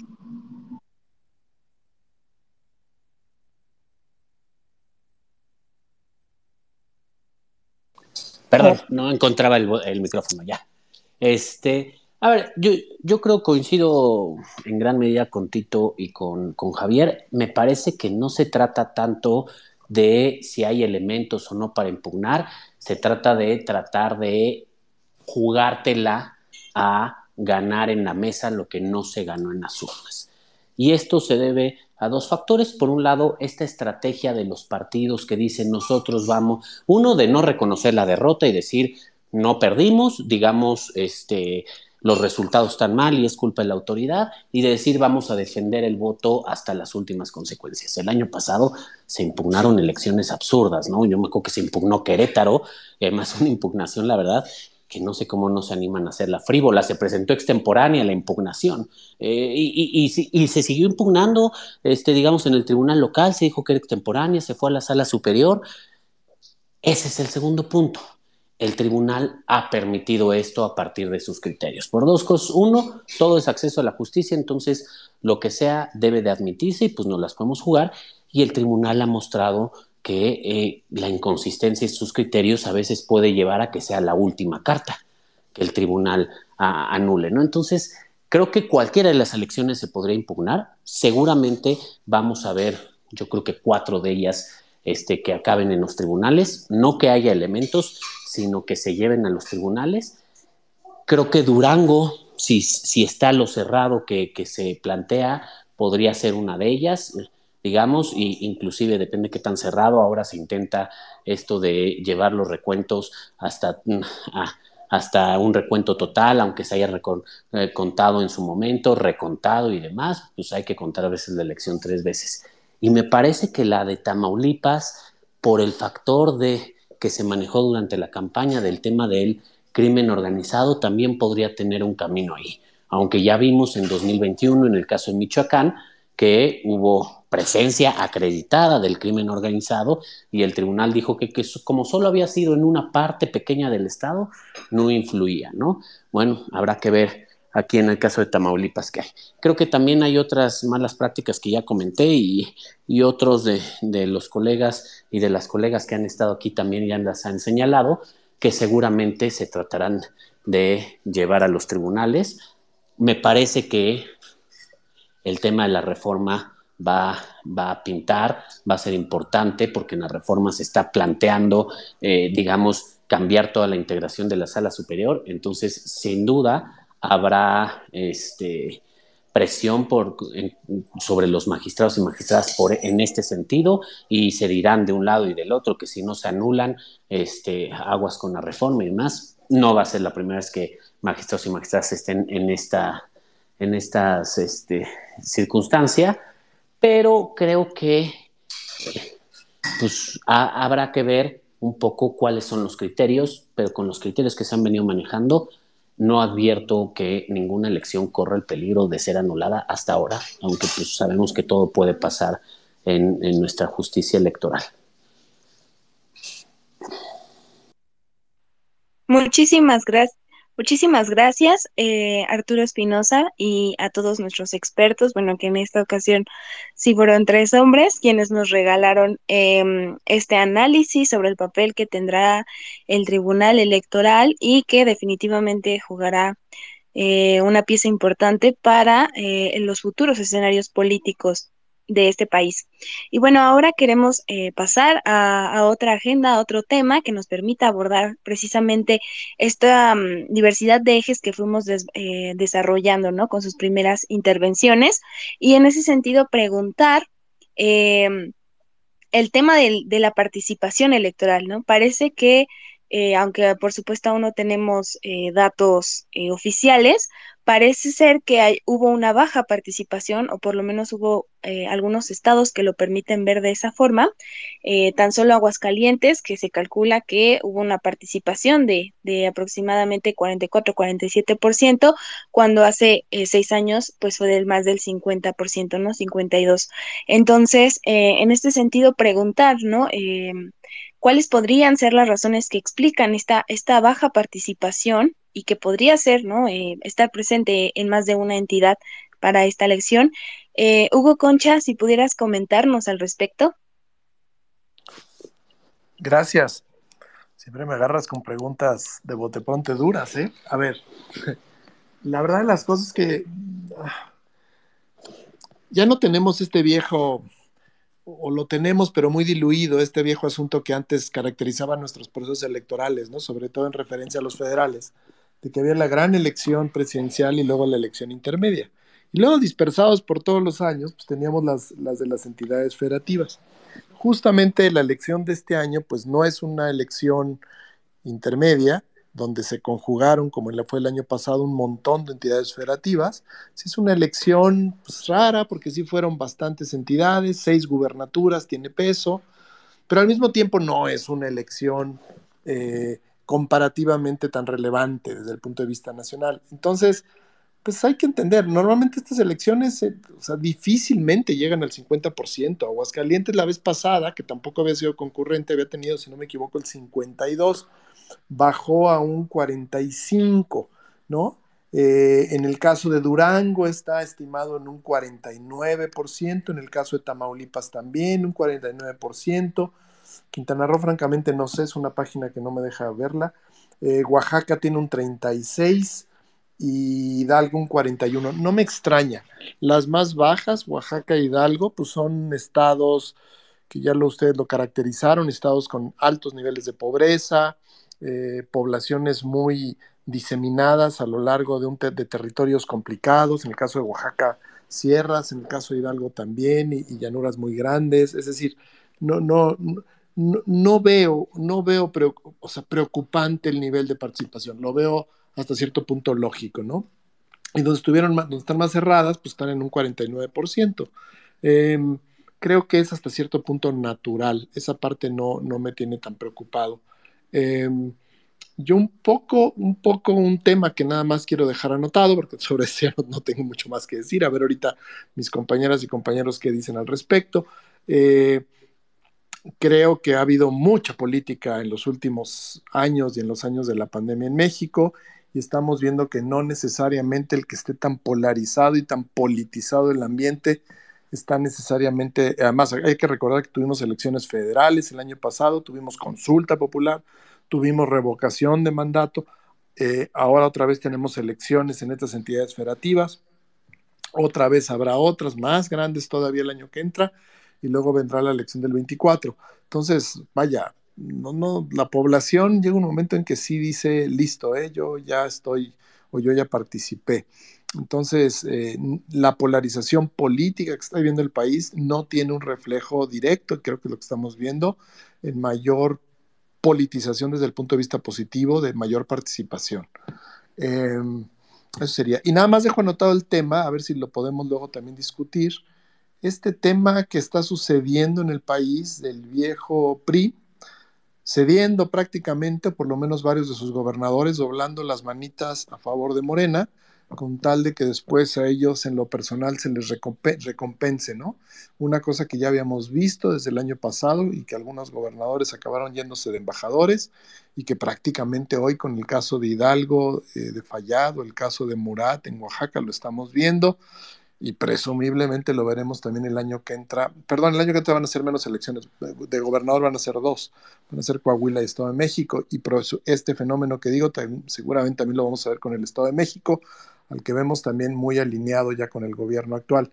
Entonces, este fenómeno no es, no es nada despreciable. Entonces, si después hablamos un poco de los partidos, creo que hay que, que mencionarlo. Gracias. Al contrario, muchísimas gracias, querido Hugo, por tu análisis y por plantear esa, esa nueva agenda, pero antes de que, de que lleguemos más a fondo sobre la parte de la polarización, quisiera aprovechar pues, la experiencia hoy. Madelina Cerato nos contaba que estaba justo observando eh, el proceso en Aguascalientes eh, y pues eh, quisiera, quisiera pedirle que nos comparte qué es lo que vio, si realmente, bueno, cómo, cómo estuvo, cómo se dio esa participación y si está de acuerdo contigo, Hugo, en el sentido que pues es, es, es business as usual, ¿no? Que es así son las elecciones estatales y no deberíamos preocuparnos. Madelina, adelante. Muchas gracias. Pues eh, realmente en cuanto a, la afluencia de electores en las casillas, y como bien lo mencionaban hace un momento, eh, que bajó el porcentaje de participación ciudadana, la verdad es que en el recorrido y los recorridos que estuvimos haciendo, eh, sí hubo algunas horas en las que no detectamos muchos electores, al menos formados en la fila. Eh, cosa que a veces sucede de manera diferente y, vemos filas no tan largas, pero sí eh, qué estás esperando entre un elector y otro. Y bueno, en ese sentido, eh, pues no, no, no tengo bien o, no podría asegurar cuáles fueron los, los motivos, ¿verdad? Que, que ocasionaron este fenómeno de un porcentaje de votación más baja para el caso de este estado de Aguascalientes, porque lo extraño es que es una eh, gubernatura. Entonces, la verdad no quisiera pensar que es por el hecho de que en la boleta solo aparecían mujeres, porque desgraciadamente pudiera ser uno de los motivos. Eh, todavía en nuestra sociedad mexicana no se encuentra normalizado que sean las mujeres las que eh, gobiernen o las que lleven el liderazgo de, de un estado, de un municipio. No quisiera pensarlo así, porque independientemente de ello, y producto de esta elección, pues claro que tenemos al menos a la gobernadora número 12 en la historia de, nuestro país. Pero bueno, lo dejaría sobre la mesa como una posible vía de análisis y de estudio. Y, bueno, eso, ese sería mi punto de vista al respecto. Gracias. Muchísimas gracias. Eh, y bueno, hace ratito precisamente Marcos Iván nos, nos planteaba el escenario en Oaxaca, que definitivamente es diferente o, más complejo en muchas áreas, a, pues sí, a diferencia de otras entidades. Entonces, Marcos, no sé si, Marcos, no sé si pudieras eh, igual compartirnos tu perspectiva sobre el nivel de participación, si coincides con Hugo y con Madeline.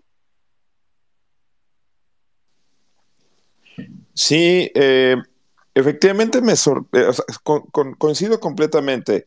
El hecho de que no sea una elección concurrente siempre tiene un, juego o un margen eh, con respecto al porcentaje de votación, porque efectivamente la ciudadanía podría, y el caso de Aguascalientes es un caso particular, pues podría estar fatigada de estar acudiendo a las urnas prácticamente cada año. Si uno se pone a ver el calendario electoral en Aguascalientes, efectivamente desde hace unos 5 o 6 años tienen elecciones cada año, porque les ha costado un poco de trabajo tratar de unificar o de consolidar su calendario político o calendario electoral para lograr la concurrencia. Aparentemente eso ya va eh, a mejorar después de esta, de esta elección. Eso me parece que es un, es un dato fundamental. Y sí me llama la atención para el caso concreto de Aguascalientes porque, como lo mencionamos previamente, en la elección del 2016 me parece tampoco fue concurrente, sí fue elección de gubernatura y se tuvo un porcentaje de participación eh, apenas superior al 52%, que para el caso de Aguascalientes es algo más o menos normal. Algo habría ocurrido en este, en este año de forma concreta y habrá que identificar es mi hipótesis, pero es una cuestión como muy, muy preliminar, conozco bien el estado de Aguascalientes, eh, yo creo que tiene que ver más bien con la percepción que tiene la ciudadanía sobre esa contienda de forma concreta. Ahorita, por ejemplo, ya lo estarán comenzando un poco más adelante, ya están cayendo los datos del conteo rápido de Tamaulipas, por ejemplo, y ahí se tiene un porcentaje de participación superior al 50%, pero bueno, no me adelanto. De nuevo, yo creo que aquí en estas elecciones no concurrentes tenemos que verlo caso por caso, factor por factor, y en mi opinión tiene que ver con aspectos contextuales locales, completamente locales. Y qué bueno que sea así, porque estamos hablando de elecciones locales donde pues es ese contexto en el que explica en gran medida qué es lo que está ocurriendo. Muchísimas gracias, Marco, por este análisis. Hablando de Tamaulipas, justo eh, los resultados del conteo rápido publicados por el INE eh, colocan al candidato de la coalición PAN-PRI-PRD, César Augusto Verástegui Hostos, entre límite inferior de 41.7 y límite superior de 44.8, frente al candidato de la coalición Morena PT Verde, Américo Villarreal Anaya, con límite inferior de 49.5 y límite superior de 52.7, lo que daría una diferencia de 8 puntos porcentuales, pues no tan cerrado como parecía eh, haber, haber estado y en efecto con una participación eh, entre 52 y 50, casi 6 eh, por ciento. pues muy bien, seguimos aquí hablando con todas y todos sobre participación ciudadana. Gloria, tú seguramente nos podrás compartir también una opinión muy informada al respecto. Adelante, por favor. Muchas gracias. Em, yo creo que aquí se nos está olvidando en la ecuación de la participación ciudadana un factor fundamental que es la educación cívica. Y esa le toca, a partir de la reforma del 2014-15, no solamente al Instituto Nacional Electoral, sino a los órganos, digamos, a los OPLES. ¿Y qué pasa con eso? Porque también ahí, y sobre todo en procesos electorales locales, quien llama al voto son estas eh, instituciones electorales locales. Entonces, si bien, como decía Hugo, bueno, puede ser porque no es una elección ni federal ni intermedia, sí, pero también habría que ver y analizar cada una de las estrategias que usaron estos institutos electorales locales para llamar al voto. ¿A quién le llamaban? ¿Cómo le llamaban?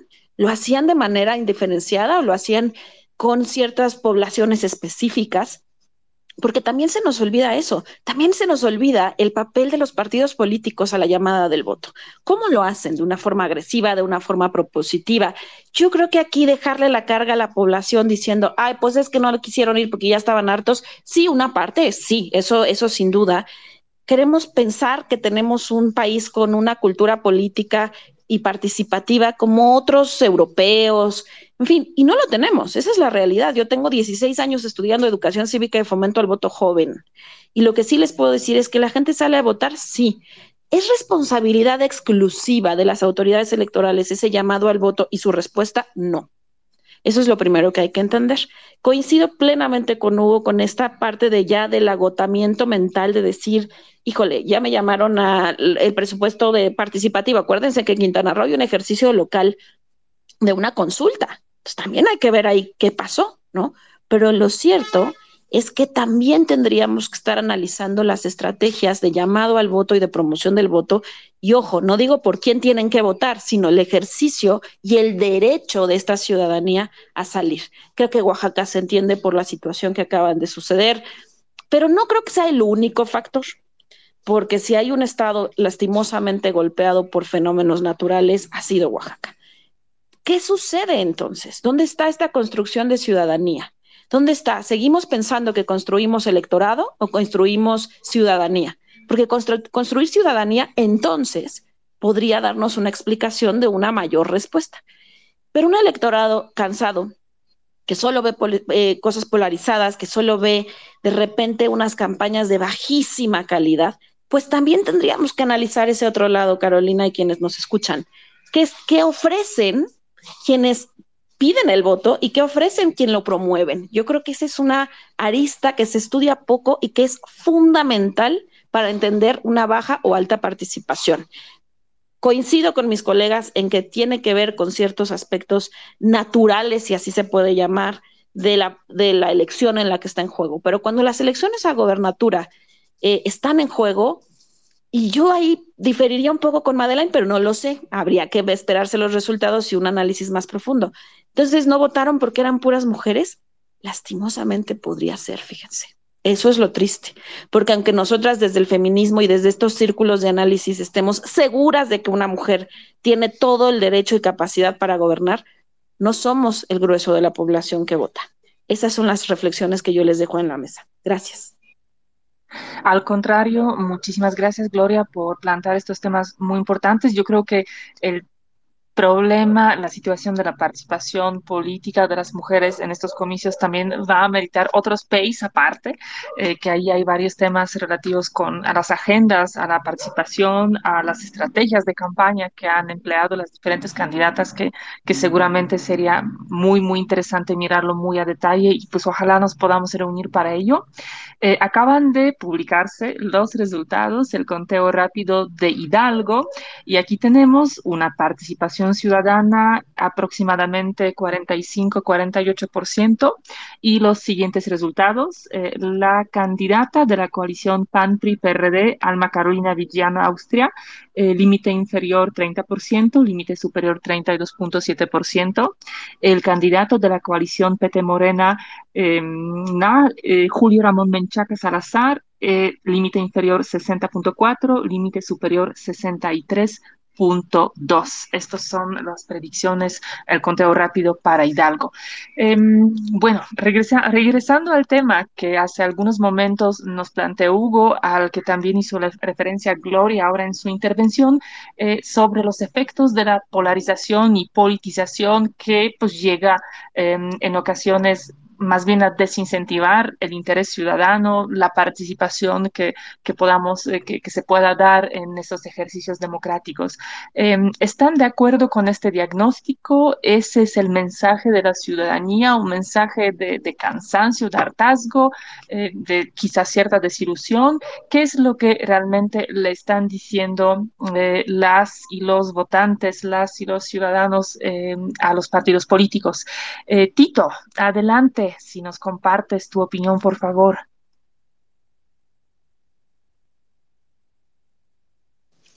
Claro que sí, con mucho gusto, Carolina, que, que, luego las preguntas, como bien dicen nos agarran así de bote pronto. A ver, yo, yo lo dejé entrever en mi primera participación. Eh, aquí no hace falta la promulgación de más reglas, ni una mayor profusión de jurisprudencia en sede electoral. Lo que parecería aquí es apelar a la cordura y a la ética, a la prudencia, ¿no? Eh, se entiende que es un juego político que busca enarbolar una narrativa triunfalista independientemente de cualquier resultado, pero eh, lo que estamos viendo es enteramente eh, prácticas que ya se vienen siendo comunes dentro de nuestro sistema político electoral en México, ¿no? ¿Qué, qué, podríamos este, rescatar hacia el futuro? ¿Cómo, cómo saber eh, el, termómetro propiamente de la participación ciudadana al respecto? Bueno, yo creo que, que en definitiva eh, esto que eh, va a ser un gran, una gran fotografía de lo que nos espera para el 2024. No hay que olvidar que cerca de eh, 20 estados de la República van a estar en posición del partido oficialista, ¿no? De Morena. Y esto creo que puede influir para la elección presidencial del 2024, ¿no?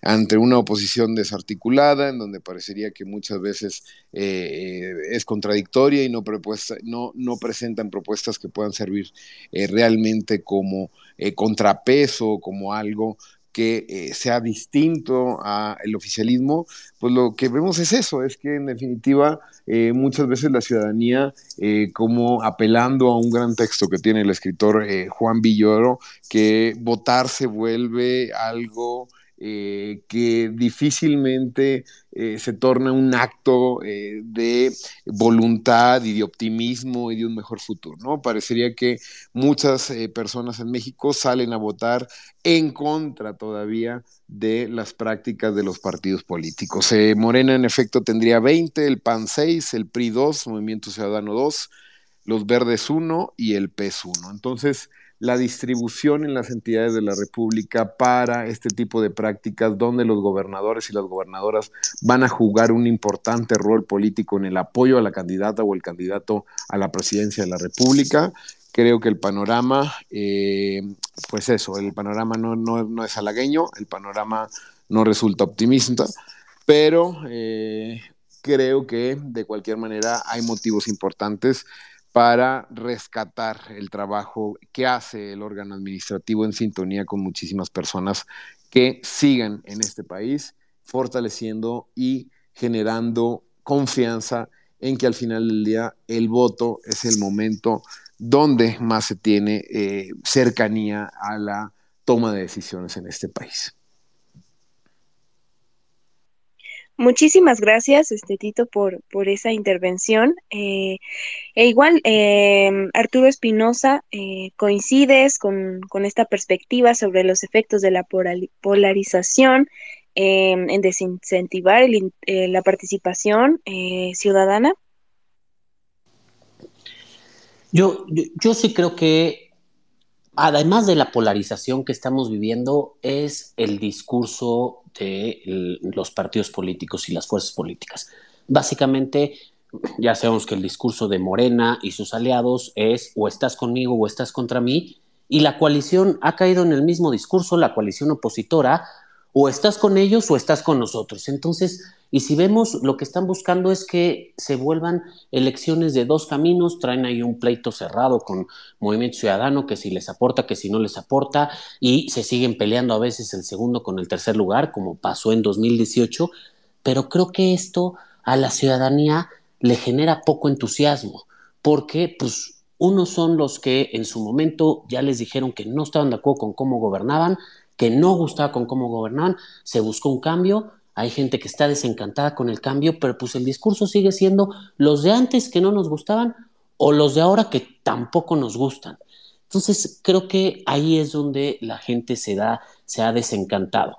Coincido en gran medida que hay varias entidades que han tenido elección tras elección y que esto no ayuda. En Coahuila pasa, en Veracruz pasa, en Aguascalientes pasa. Pero también por el otro lado, yo no estoy tan seguro que para efectos de organización y para efectos de visibilización las elecciones concurrentes sean, sean lo ideal, ¿no? Ya lo vimos en 2018, un candidato potente a la presidencia de la República arrasa en todo el país y jala a sus candidatos del partido sin que la gente ni siquiera sepa quiénes son los candidatos. Además, ahorita lo estamos viendo, por ejemplo, en los preps, la verdad es que van muy rápido, van preps ya en 20, 30, 40, 50% el de Aguascalientes, porque tienen una elección que contabilizar, dos algunos. ¿no? A estas alturas, en una elección federal, muchos PREPs apenas empiezan a reportar los primeros resultados. Entonces creo que eso también eh, para efectos de organización y para efectos de, de visibilizar este, candidaturas hay que ponerlo sobre la mesa. A mí la verdad es que la participación ciudadana no, no, me, parece, no me parece mala. Digamos, hay, hay ahorita estaba revisando, traen sobre 35%, casi, casi 50% en Tamaulipas.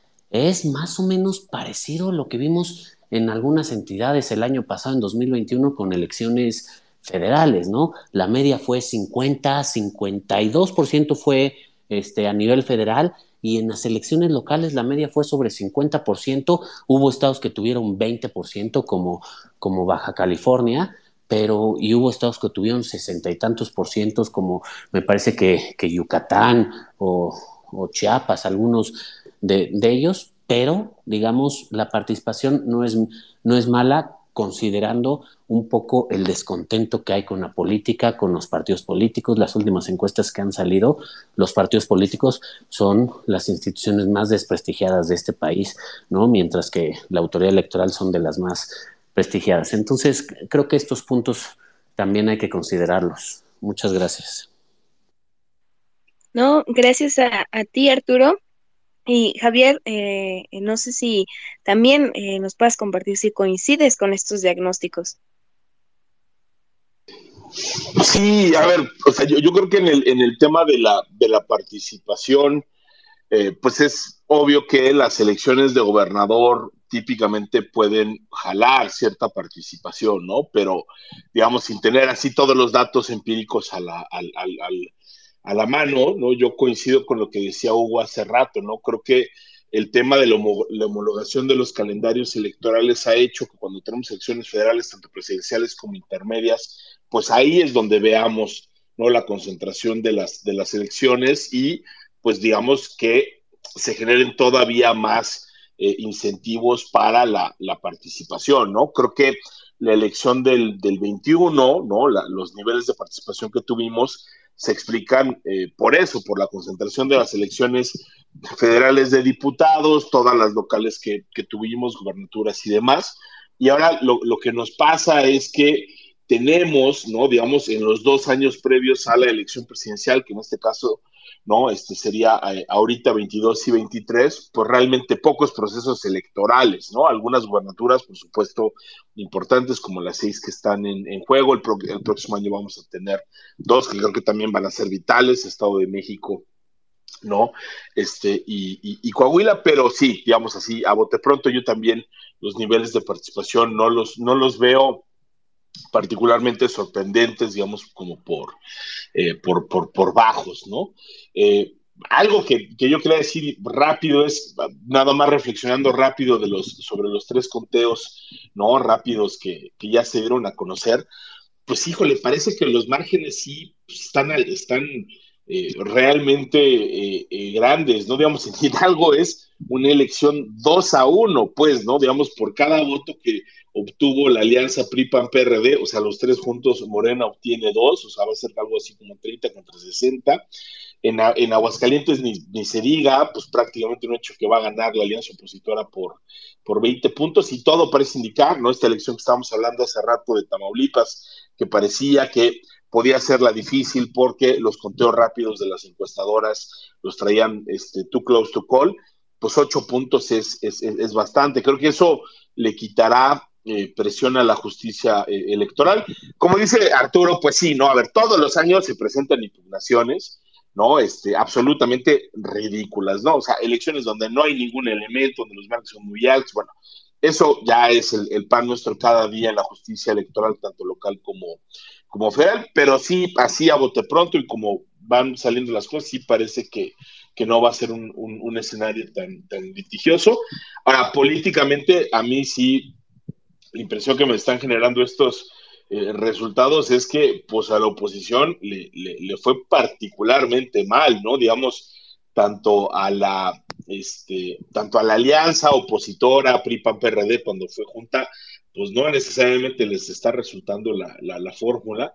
Eh, y el otro que también hay que decirlo es, pues parece que a Movimiento Ciudadano tampoco le fue nada bien, ¿no? Este, todo parece indicar eh, que solo en la elección de, Durango podrían incluso llegar este, a, las, a las dos cifras, en los otros estados porcentajes de votación bajos, 3%, 7%, entonces caray, creo que políticamente eh, todo parece que esto va a ser un, triunfo muy claro para, eh, para, para, Morena, pero bueno, de nueva cuenta, ¿no? Y, me sumo lo que decía Tito, pues paradójicamente, ¿no? Eh, los partidos siguen, ¿no? Con una falta, digamos, de este, lealtad democrática impresionante, lamentable, ¿no? Que algunos partidos con estos márgenes digan que van a acudir a los tribunales, aunque parece que no hay elementos para, eh, para ello, ¿no? Y en democracia pues hay que saber ganar y también hay que saber este, este, perder y aquí parece que tenemos un poco eh, malos perdedores y también paradójicamente eh, malos ganadores, ¿no? En algunos casos. Muchas gracias, Javier, por esta reflexión y pues creo que no nos queda de otra que pedirle a, Hugo, pues quién es el responsable de ponernos este tema en la agenda. Si quiere hacer un comentario de cierre, por favor, Hugo respecto a los efectos de la polarización, o más bien sobre la conducta, quizá diría otra cosa, Carolina, más bien sobre la conducta que estamos observando de los partidos políticos, porque creo que ahí sí hay un fenómeno importante y de enorme trascendencia para lo que se nos viene. Morena sigue fuerte, sigue siendo un partido muy fuerte, y sigue fuerte en buena medida por la ayudita que el viejo PRI o lo que queda del PRI le está acabando de dar. Es muy llamativo, es muy llamativo que dos de los gobernadores fuertes de entidades que eran muy priistas, pues operaron a favor de Morena. ¿no? Y lo vamos a ver, pues no, tengo ninguna duda de que estos dos también están buscando algún tipo de premio después. O sea, Murat, que no solo tiene fama de haber desmantelado al Infonavit, con lo que financió su campaña para irse gobernador de Oaxaca, ahora opera y, prácticamente a favor de el partido de Andrés Manuel López Obrador y prácticamente le entrega Oaxaca a Morena. Eh, Omar Fayad, pues prácticamente hace lo mismo. El caso Hidalgo además presenta otro elemento bien interesante. Eh, el PRI, o lo que queda del PRI, echó lo que su resto al asador en Hidalgo. Hidalgo sí era un bastión priista, hay que recordar que de ahí venían liderazgos muy importantes, como el que fue de Rojo de la Vega, de, de, los Rojo, eh, se me fueron ahorita los otros apellidos, de los Rosell, en fin, era, un bastión tradicionalmente priista, nunca había estado en manos de otro partido, y de, y de alguna manera no lo está tampoco, pues Julio, Julio Menchaca de ahí viene. Eh, pero la candidata que echó el PRI a competirle, pues es de sus cartas fuertes que le quedan al PRI, ¿no? Carolina Villano, que es la esposa del otro líder importante de, Tamaulipas, ¿no? del hermano del que fue presidente del PRI, eh, pues era, eh, la, estaba en segundo lugar abajo con Alito Moreno en el comité directivo y pues no lograron básicamente nada. Julio Menchaca les dobló el, básicamente la apuesta en votos y el PRI queda totalmente desmantelado. Entonces hay un PRI entregándole todo a Morena. Ahora, ¿Qué quiere decir esto? Porque esto pues ya es, es movimiento de dirigencias y de, clientelismo, no es participación ciudadana. ¿eh? ¿eh? esto lo que nos está diciendo que las apariencias engañan y que a pesar de que todo parece indicar que hoy vamos a tener finalmente un marcador 4-2, 4 Morena, 2 oposición, la verdad de las cosas es que es un 4-2 que no nos vayamos con la finta que es la gente votando necesariamente así. Una, por lo que ya dijeron ustedes o ya dijimos aquí, hay baja participación ciudadana. Y dos, por esta operación con lo que quedaba de los bastiones políticos corporativos del PRI. Entonces, no es oxígeno, es oxígeno de último momento que se le da a Morena, pero no pareciera que es necesariamente una revitalización, a pesar de lo que se ve, de los apoyos a Morena. Si juntamos este fenómeno del PRI con la participación y el, nivel de participación, pues parece, no, no, no se ve muy halagüeño en el sentido de, la gente yéndose desbocada por Morena. Yo no estoy viendo esto en esta elección. Eh, eso me parece, me parece que es importante. Entonces, ¿qué está quedando? Pues el PRI prácticamente queda, va a quedar si ya eran migajitas, va a quedar polvito del PRI. Eh, es curioso, en las televisoras estaban sacando imágenes de cómo estaban desmantelando un banquete en el PRI. O sea, yo no sé qué estaban pensando los del PRI que iban a ganar, pero en fin, eh, el PRI prácticamente está ya en sus vías de extinción, dándole todo lo que le queda a Morena, eh, salvo, salvo esta figura del presidente, de Alito, que sí, como vimos en las últimas semanas, está en franca confrontación con Morena, eh, pero digamos que a, nivel operativo regional, pues sí, sí, sí, sí pasó fuerza priista a Morena.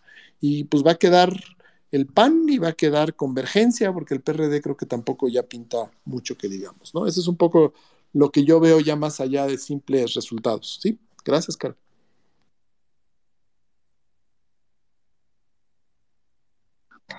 Al contrario, muchísimas gracias a ti, Hugo, por, por este comentario muy extenso, creo que muy, muy interesante y con pues, otras 20 agendas que nos planteas por aquí. Eh, y pues bueno, ya estamos eh, acercándonos lamentablemente al cierre de este espacio y pues por ello les quiero pedir un último comentario, un último tweet de, de reflexión general un poco pensando en qué implican estos resultados. Como dice Hugo, todo parece indicar que esto será un 4-2. ¿Qué implican para la agenda política, para la agenda eh, legislativa mexicana?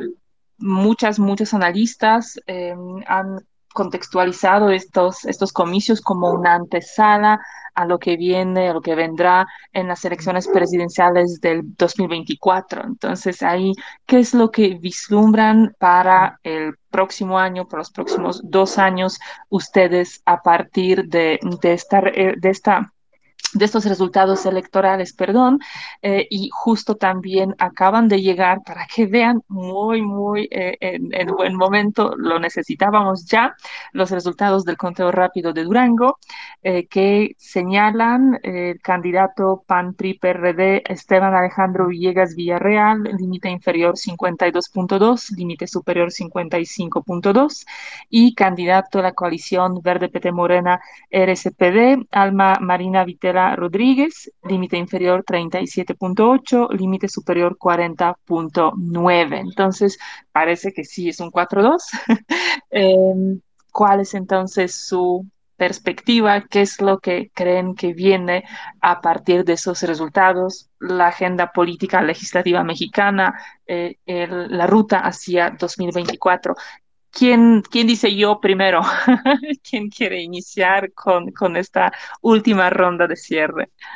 Si me permites, Caro. Claro, adelante, Tito. Muy rápido, y fue algo que ya eh, comenté en mi anterior intervención. Morena va a tener 20 eh, gobernaturas en su poder de cara al 24. El próximo año viene el gran experimento político en términos eh, preparatorios a la presidencial por la cantidad de electores, por lo que significa y demás, que es Estado de México, ¿no? Eh, creo que Morena llega fortalecido, me parece que la noche de hoy el triunfo es indiscutible para el partido del presidente López Obrador. Eh, lo interesante es que creo que hay tiempo, creo que hay tiempo, creo que hay posibilidades de que se vaya cambiando y reconfigurando el sistema eh, político de cara a los próximos años. El día de hoy eh, esperemos que, eh, como bien dijo Hugo, parecería que esta eh, desorientación ideológica de los partidos políticos, en donde grandes eh, priistas ahora son candidatos de Morena y las alianzas eh, se resultan más bien por una falta de propuestas en torno al partido oficial. Creo que parecería que Morena va a llegar muy fortalecido a la próxima elección. No hay que, no hay que olvidar que, como bien también se mencionó, Hidalgo era uno de los bastiones priistas. El próximo año, pues Estado de México y Coahuila son de esos eh, extraños casos donde la alternancia en la gubernatura desde hace muchísimo tiempo no ha ocurrido. ¿no? Entonces, puede ser que en efecto eh, veamos los últimos resquicios del revolucionario institucional y una mutación de Morena donde parecería que eh, eh, van a jugar los gobernadores un rol importante de cara al 2024. Muchísimas gracias. Eh, Arturo Espinosa eh, tiene la mano levantada. Arturo, si pudieras compartirnos tus reflexiones sobre el escenario que plantean estos resultados. Muchas gracias. Yo creo que ya para concluir un poco, me, parece que, Morena sigue siendo un, un partido sumamente fuerte y es un partido que ha tenido un gran crecimiento y tiene una gran presencia nacional Vemos, por ejemplo, en algunos estados en donde los partidos de la coalición opositora PRI-PAN-PRD fueron solos, prácticamente desaparecen, ¿no? El PAN en Oaxaca, este, digamos, va a salvar la acreditación de Panzazo. Estaba viendo ahorita los resultados en Quintana Roo, en diputaciones que el PRI fue solo, va, va a quedar abajo de Movimiento Ciudadano. El PRI trae 6% y Movimiento Ciudadano trae 10%. Eh, creo que los partidos de la coalición opositora necesitan reinventarse y el discurso de vamos a sacarlos ahí a, la cuarta transformación del gobierno no es suficiente. Claramente necesitan hacer algo diferente a, a lo que están haciendo hasta ahorita. Les alcanza en algunos estados, más o menos. Los estados del norte siguen teniendo este, bastante resistencia a, a Morena y sus aliados, pero pero pues ya vimos, no en todos, ¿no? No, no en Tamaulipas, también hay gobiernos muy malos que no les ayudan, ¿no? Y, y en el caso particular de, Movimiento Ciudadano y en general de todos, ahorita viendo las candidaturas, son todos reciclados de todos, los del PRI se pasan a Morena, los de Morena que no son candidatos se pasan a algunos de los partidos de la oposición, hay candidato, está viendo el candidato de Movimiento Ciudadano en Hidalgo, creo que va por su cuarta o quinta elección en la que busca la gubernatura y nunca saca mayores votos, pero faltan en general en todos lados liderazgos nuevos, una renovación generacional, una liderazgos como mucho mucho más frescos que pues de repente llegan algunos, pero me parece que en general no, no, no se tienen y creo que de cara al 2024 vamos a seguir teniendo una elección bastante polarizada en la que el gobierno y Morena van a ser muy fuertes y no hay que perder de vista no solo cómo están ahorita, cómo empezaron el sexenio. El PRI empezó el sexenio con 12 entidades gobernadas después de las elecciones de 2018. Ahorita para mí va a tener tres porque el candidato de Durango es más priista que panista, ¿no? Y ojo, también eh, creo que el verde nuevamente no hay que perderlo de vista, sigue sacando bastante provecho de las alianzas porque no solo se mantiene, para mí también y revisando un poco los antecedentes y demás, la candidata ganadora en Quintana Roo es más cercana al verde que a Morena, entonces si se cuenta así, el verde va a tener dos gobiernos en los estados. Entonces hay, hay, que, hay que analizar como con mucho cuidado todo este nuevo mapa político y, y toda esta configuración y bueno, lo que viene, aunque son dos elecciones el próximo año, me parece que la del Estado de México siempre es bastante sintomática. Muchísimas gracias. Eh, me ha dado mucho gusto estar con ustedes. Gracias, sin duda. El Edomex nos dará mucho de qué, de qué hablar el próximo año. ¿Quién dice yo? ¿Quién sigue? Madeline, quizá te animas a darnos tu comentario. Gracias, claro que sí. Pues yo creo que a partir de, de, de estos momentos o, o, o, del día de mañana que terminemos de conocer los resultados de, del PREP en los seis eh, estados, sobre todo eh, con el tema de gubernaturas, pues se abre el preámbulo de la elección del 2024. Eh, como bien ya lo mencionaron algunos, pues es una elección eh, de dos estados. Eh, de hecho, yo soy consejera electoral del OPLE de Coahuila y vamos a, estar dentro de ese preámbulo para el 2024 y eh, pues también observar la eh, profesionalización de, la organización de los procesos electorales, porque como bien podemos observar ahorita, ya lo estuvieron comentando eh, la mayoría de los ponentes, pues observamos, por ejemplo, un, una gran rapidez en el flujo de la información, de los resultados, tanto para el conteo rápido como para el PREP y pongo de ejemplo el estado de Aguascalientes, que a este, en estos momentos lleva el 80% de, del PREP computado. Entonces, también resaltar eh, esos lados positivos de nuestro sistema electoral y que claro que serán de gran ayuda eh, para, para el siguiente año y perfilándose para el año 2024, eh, siempre reconociendo ese nivel de profesionalización que que aunque han sido a lo mejor muchos procesos electorales seguidos y que algunas elecciones eh, no están 100% homologadas con las fechas de la elección federal, pues creo que eso también eh, ha abonado a, eh, a tener una mayor profesionalización, a hacer más ágil el flujo de los resultados. Y bueno, pues como les decía, eh, se abre el preámbulo para el 2024. En el caso de Coahuila y Estado de México, nos tocará estar eh, presenciándolo ya el año que viene, con la elección también en, Coahuila de gubernaturas y de diputaciones locales. Y bueno, en este ambiente que ya estuvimos eh, comentando. Muchísimas gracias por la invitación y buenas noches a todas y a todos. No, gracias a ti, Madeleine. Eh, y bueno, ¿quién más? Este, ¿quién quisiera regalarnos eh, sus reflexiones, sus perspectivas sobre lo que se viene políticamente para este país a raíz de este nuevo mapa político? Marco, no sé si gustas intervenir. Sí, sí, te lo agradezco mucho. Tengo algunos eh, brevísimos apuntes de, de cierre. Eh, Efectivamente, quiero sumarme a los comentarios que hicieron mis compañeras y compañeros. Este ya es de politólogas y politólogos. Hay que ponerle atención a qué forma y qué agenda va a tener la oposición eh, no solo desde la lectura de estas victorias, sino de la construcción de la agenda legislativa en los últimos años de la presidencia de López Obrador. Pero eso es desde la ciencia política. Dos tres apuntes bien rápidos. Primero, con respecto a lo que ocurrió acá en Oaxaca, eh, y no dejo de pensar también en, los años que tuvimos previamente con el asunto de la pandemia, eh, yo pongo sobre la mesa una conclusión preliminar. La solidez del sistema de organización de elecciones es capaz de de gestionar la contingencia. Es decir, a pesar de que podemos tener situaciones que no tenemos previstas, la organización de la elección va y la ciudadanía este, acude a casillas que se instalan. Y esa es una buena noticia. Un segundo apunte.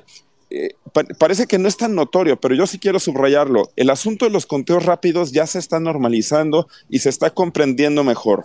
Y esto se suma a lo del tema de los PREPs y al tema de los cómputos y esto es capaz de gestionar la incertidumbre, es decir, la ciudadanía ya puede irse a dormir de forma más o menos tranquila sabiendo que hay una expectativa de un resultado confiable. Y esto desde luego que también es algo que hay que, que, hay que insistir. Me parece que son dos de los apuntes que hay que dejar sobre la mesa yo ya me voy este, despidiendo, agradeciéndoles enormemente la oportunidad que me dieron de participar con todas y todos ustedes, personas que, estimo, eh, que admiro y pues desde luego muy entusiasmado en participar desde Oaxaca en esta, en esta jornada. Muchísimas gracias y que tengan una buena noche todas, todos ustedes. Muchísimas gracias, Marco, por haber estado con todas nosotras, todos nosotros en este espacio. Igualmente, un abrazo por todo el apoyo en este space, pero también a lo largo del monitoreo de la jornada electoral que realizó el observatorio. Y bueno, Javier eh, también nos ha solicitado la palabra para poder eh, intervenir, entonces adelante. No, muchas gracias, eh, Daniela. pues a ver, de volada, a ver, yo respecto a lo que sea Caro, yo tengo la impresión de que estos resultados no necesariamente eh, perfilan o ya nos van diciendo qué va a pasar en, 2024. Yo creo que todas las elecciones presidenciales tienen lógicas y, dinámicas que escapan por muchísimo a lo, a lo, electoral, pero claramente sí nos marca una tendencia, ¿no? O sea, eh, una consolidación de, de, Morena clarísima, eh, creo que hay que decirlo, creo que estos resultados hablan del fracaso electoral y también narrativo de la oposición. Eh, creo que el discurso, después de cuatro años de gobierno del presidente López Obrador, con una pandemia en medio, con muchas decisiones que se han cuestionado desde de varios lados, dejen claro que la narrativa ¿no? del no vote, vota por nosotros, porque si no, ahí viene Morena y Morena va a destruir, es algo que por lo menos en el electorado que acude a las urnas es algo que no está funcionando. Y yo sí que pensaría que lo más complicado viene eh, para la oposición. ¿no? Digamos, eh, el próximo año viene la elección en Coahuila y en el Estado de, México. Son dos estados ¿no? Este, gobernados por el, por el PRI. ¿Qué va a hacer el PRI? ¿Va a ir en, alianza o no con el PAN? ¿Cómo se van a repartir esas eh, candidaturas en su caso? Creo que es una gran interrogante y eso va a ser este, un, reto. Eh, y también respecto al otro que creo que preguntaba Caro de la, de la agenda legislativa, yo tengo la impresión de que esto no necesariamente eh, va a tener un gran impacto en, en, términos, digamos, legislativos, ¿no? Eh, tengo la impresión de que va a ser mucho más relevante lo que pase con el PRI y con Alito, pero por presiones de otro tipo y no necesariamente eh, electorales lo que termine definiendo si vamos a tener ¿no? reformas constitucionales, tanto en materia electoral como en materia de Guardia Nacional, pero ciertamente, a diferencia de lo que pasó ¿no? el, año pasado en el 21, donde por un lado tanto Morena como la oposición tenían razones un poco eh, para celebrar, cada uno enfatizando ¿no? sus respectivos triunfos o lo que ellos decían que eran triunfos, como el caso de la Ciudad de México con, con, la oposición. Hoy sí yo ya veo muy complicado que la oposición salga a celebrar este, un, un 4-2, donde pues esas seis gobernaturas que estaban en juego pues eran, eran de ellos y no eran eh, de Morenas, ¿no? Yo, yo dejaría hasta aquí la, intervención y de nueva cuenta, pues muchas gracias a, todos eh, por la invitación, eh, por las intervenciones y por escucharnos. Al contrario, muchas gracias Javier y pues bueno, Hugo, te toca cerrar todo. si quieres, por favor, regalarnos tu último comentario, ya una reflexión final sobre pues qué implicaciones van a tener estos resultados en tu opinión, por favor.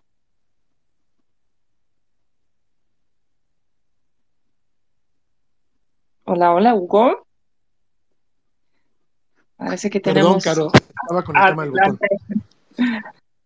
No, bueno, creo que yo ya las había hecho un poco. Este, estoy de acuerdo con todo lo que se ha dicho aquí.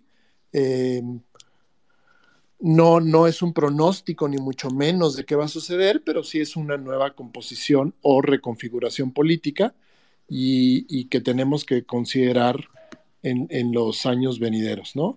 Eh, van a ser años muy intensos, normalmente siempre los últimos dos años de los, de los exenios se empiezan a politizar muchísimo y este en particular, que ha estado politizado todo el tiempo, pues va a tener una carga inmensa una carga con la que, que van a tener que cargar muy fuerte.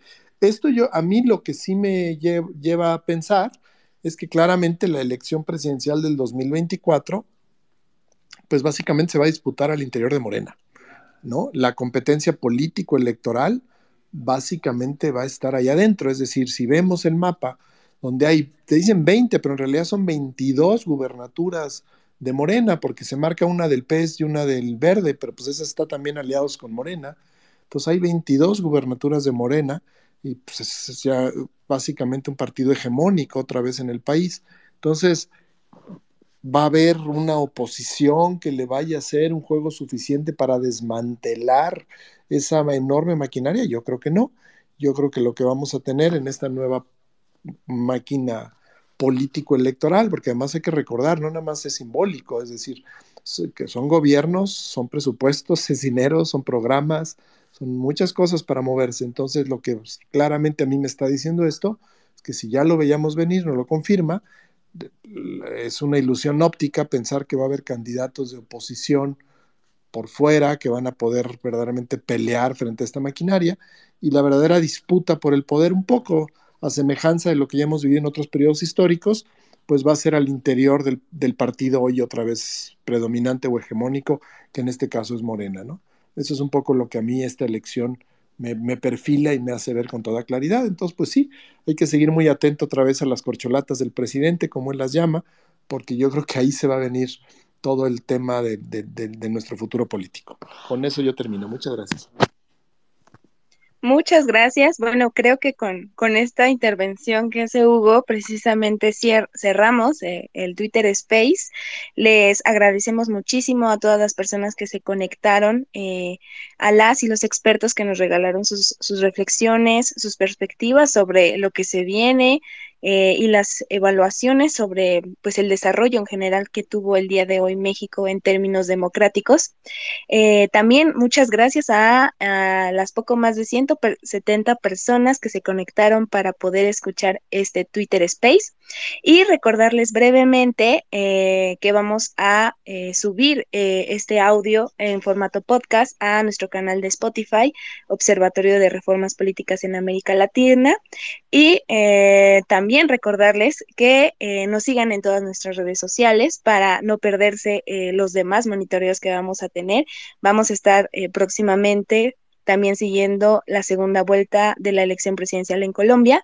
Y como siempre, el equipo del observatorio realizará la tarea que a veces es monumental de monitorear todos los detalles informativos del desarrollo de las elecciones y seguir de cerca pues eh, justo em, el crecimiento o el deterioro democrático que puede haber en la región eh, síguenos en nuestro, en nuestro Twitter eh, como arroba reformas latam, en Facebook estamos como Observatorio de Reformas Políticas en América Latina y más recientemente en Instagram como arroba reformas-latam. También les recordamos que pueden suscribirse a nuestro boletín semanal ingresando a nuestro perfil de Twitter. Eh, les aparecerá una caja que se llama así, Boletín Semanal del Observatorio. Le dan clic ahí y les podrá llegar cada semana a sus correos electrónicos la lista de las actividades más importantes que lleva a cabo este espacio. Eh, darle las gracias también, doctora Carolina, por eh, acompañarme en este espacio y eh, también reconocer a todo el equipo que está desde las 9 de la mañana en el monitoreo. tal vez no me daría el tiempo para mencionarlos a todas y todos, pero como bien dice el dicho, ustedes saben quiénes son. agradecerles enormemente también a ustedes. Y nos despedimos eh, por esta ocasión. Muchas gracias.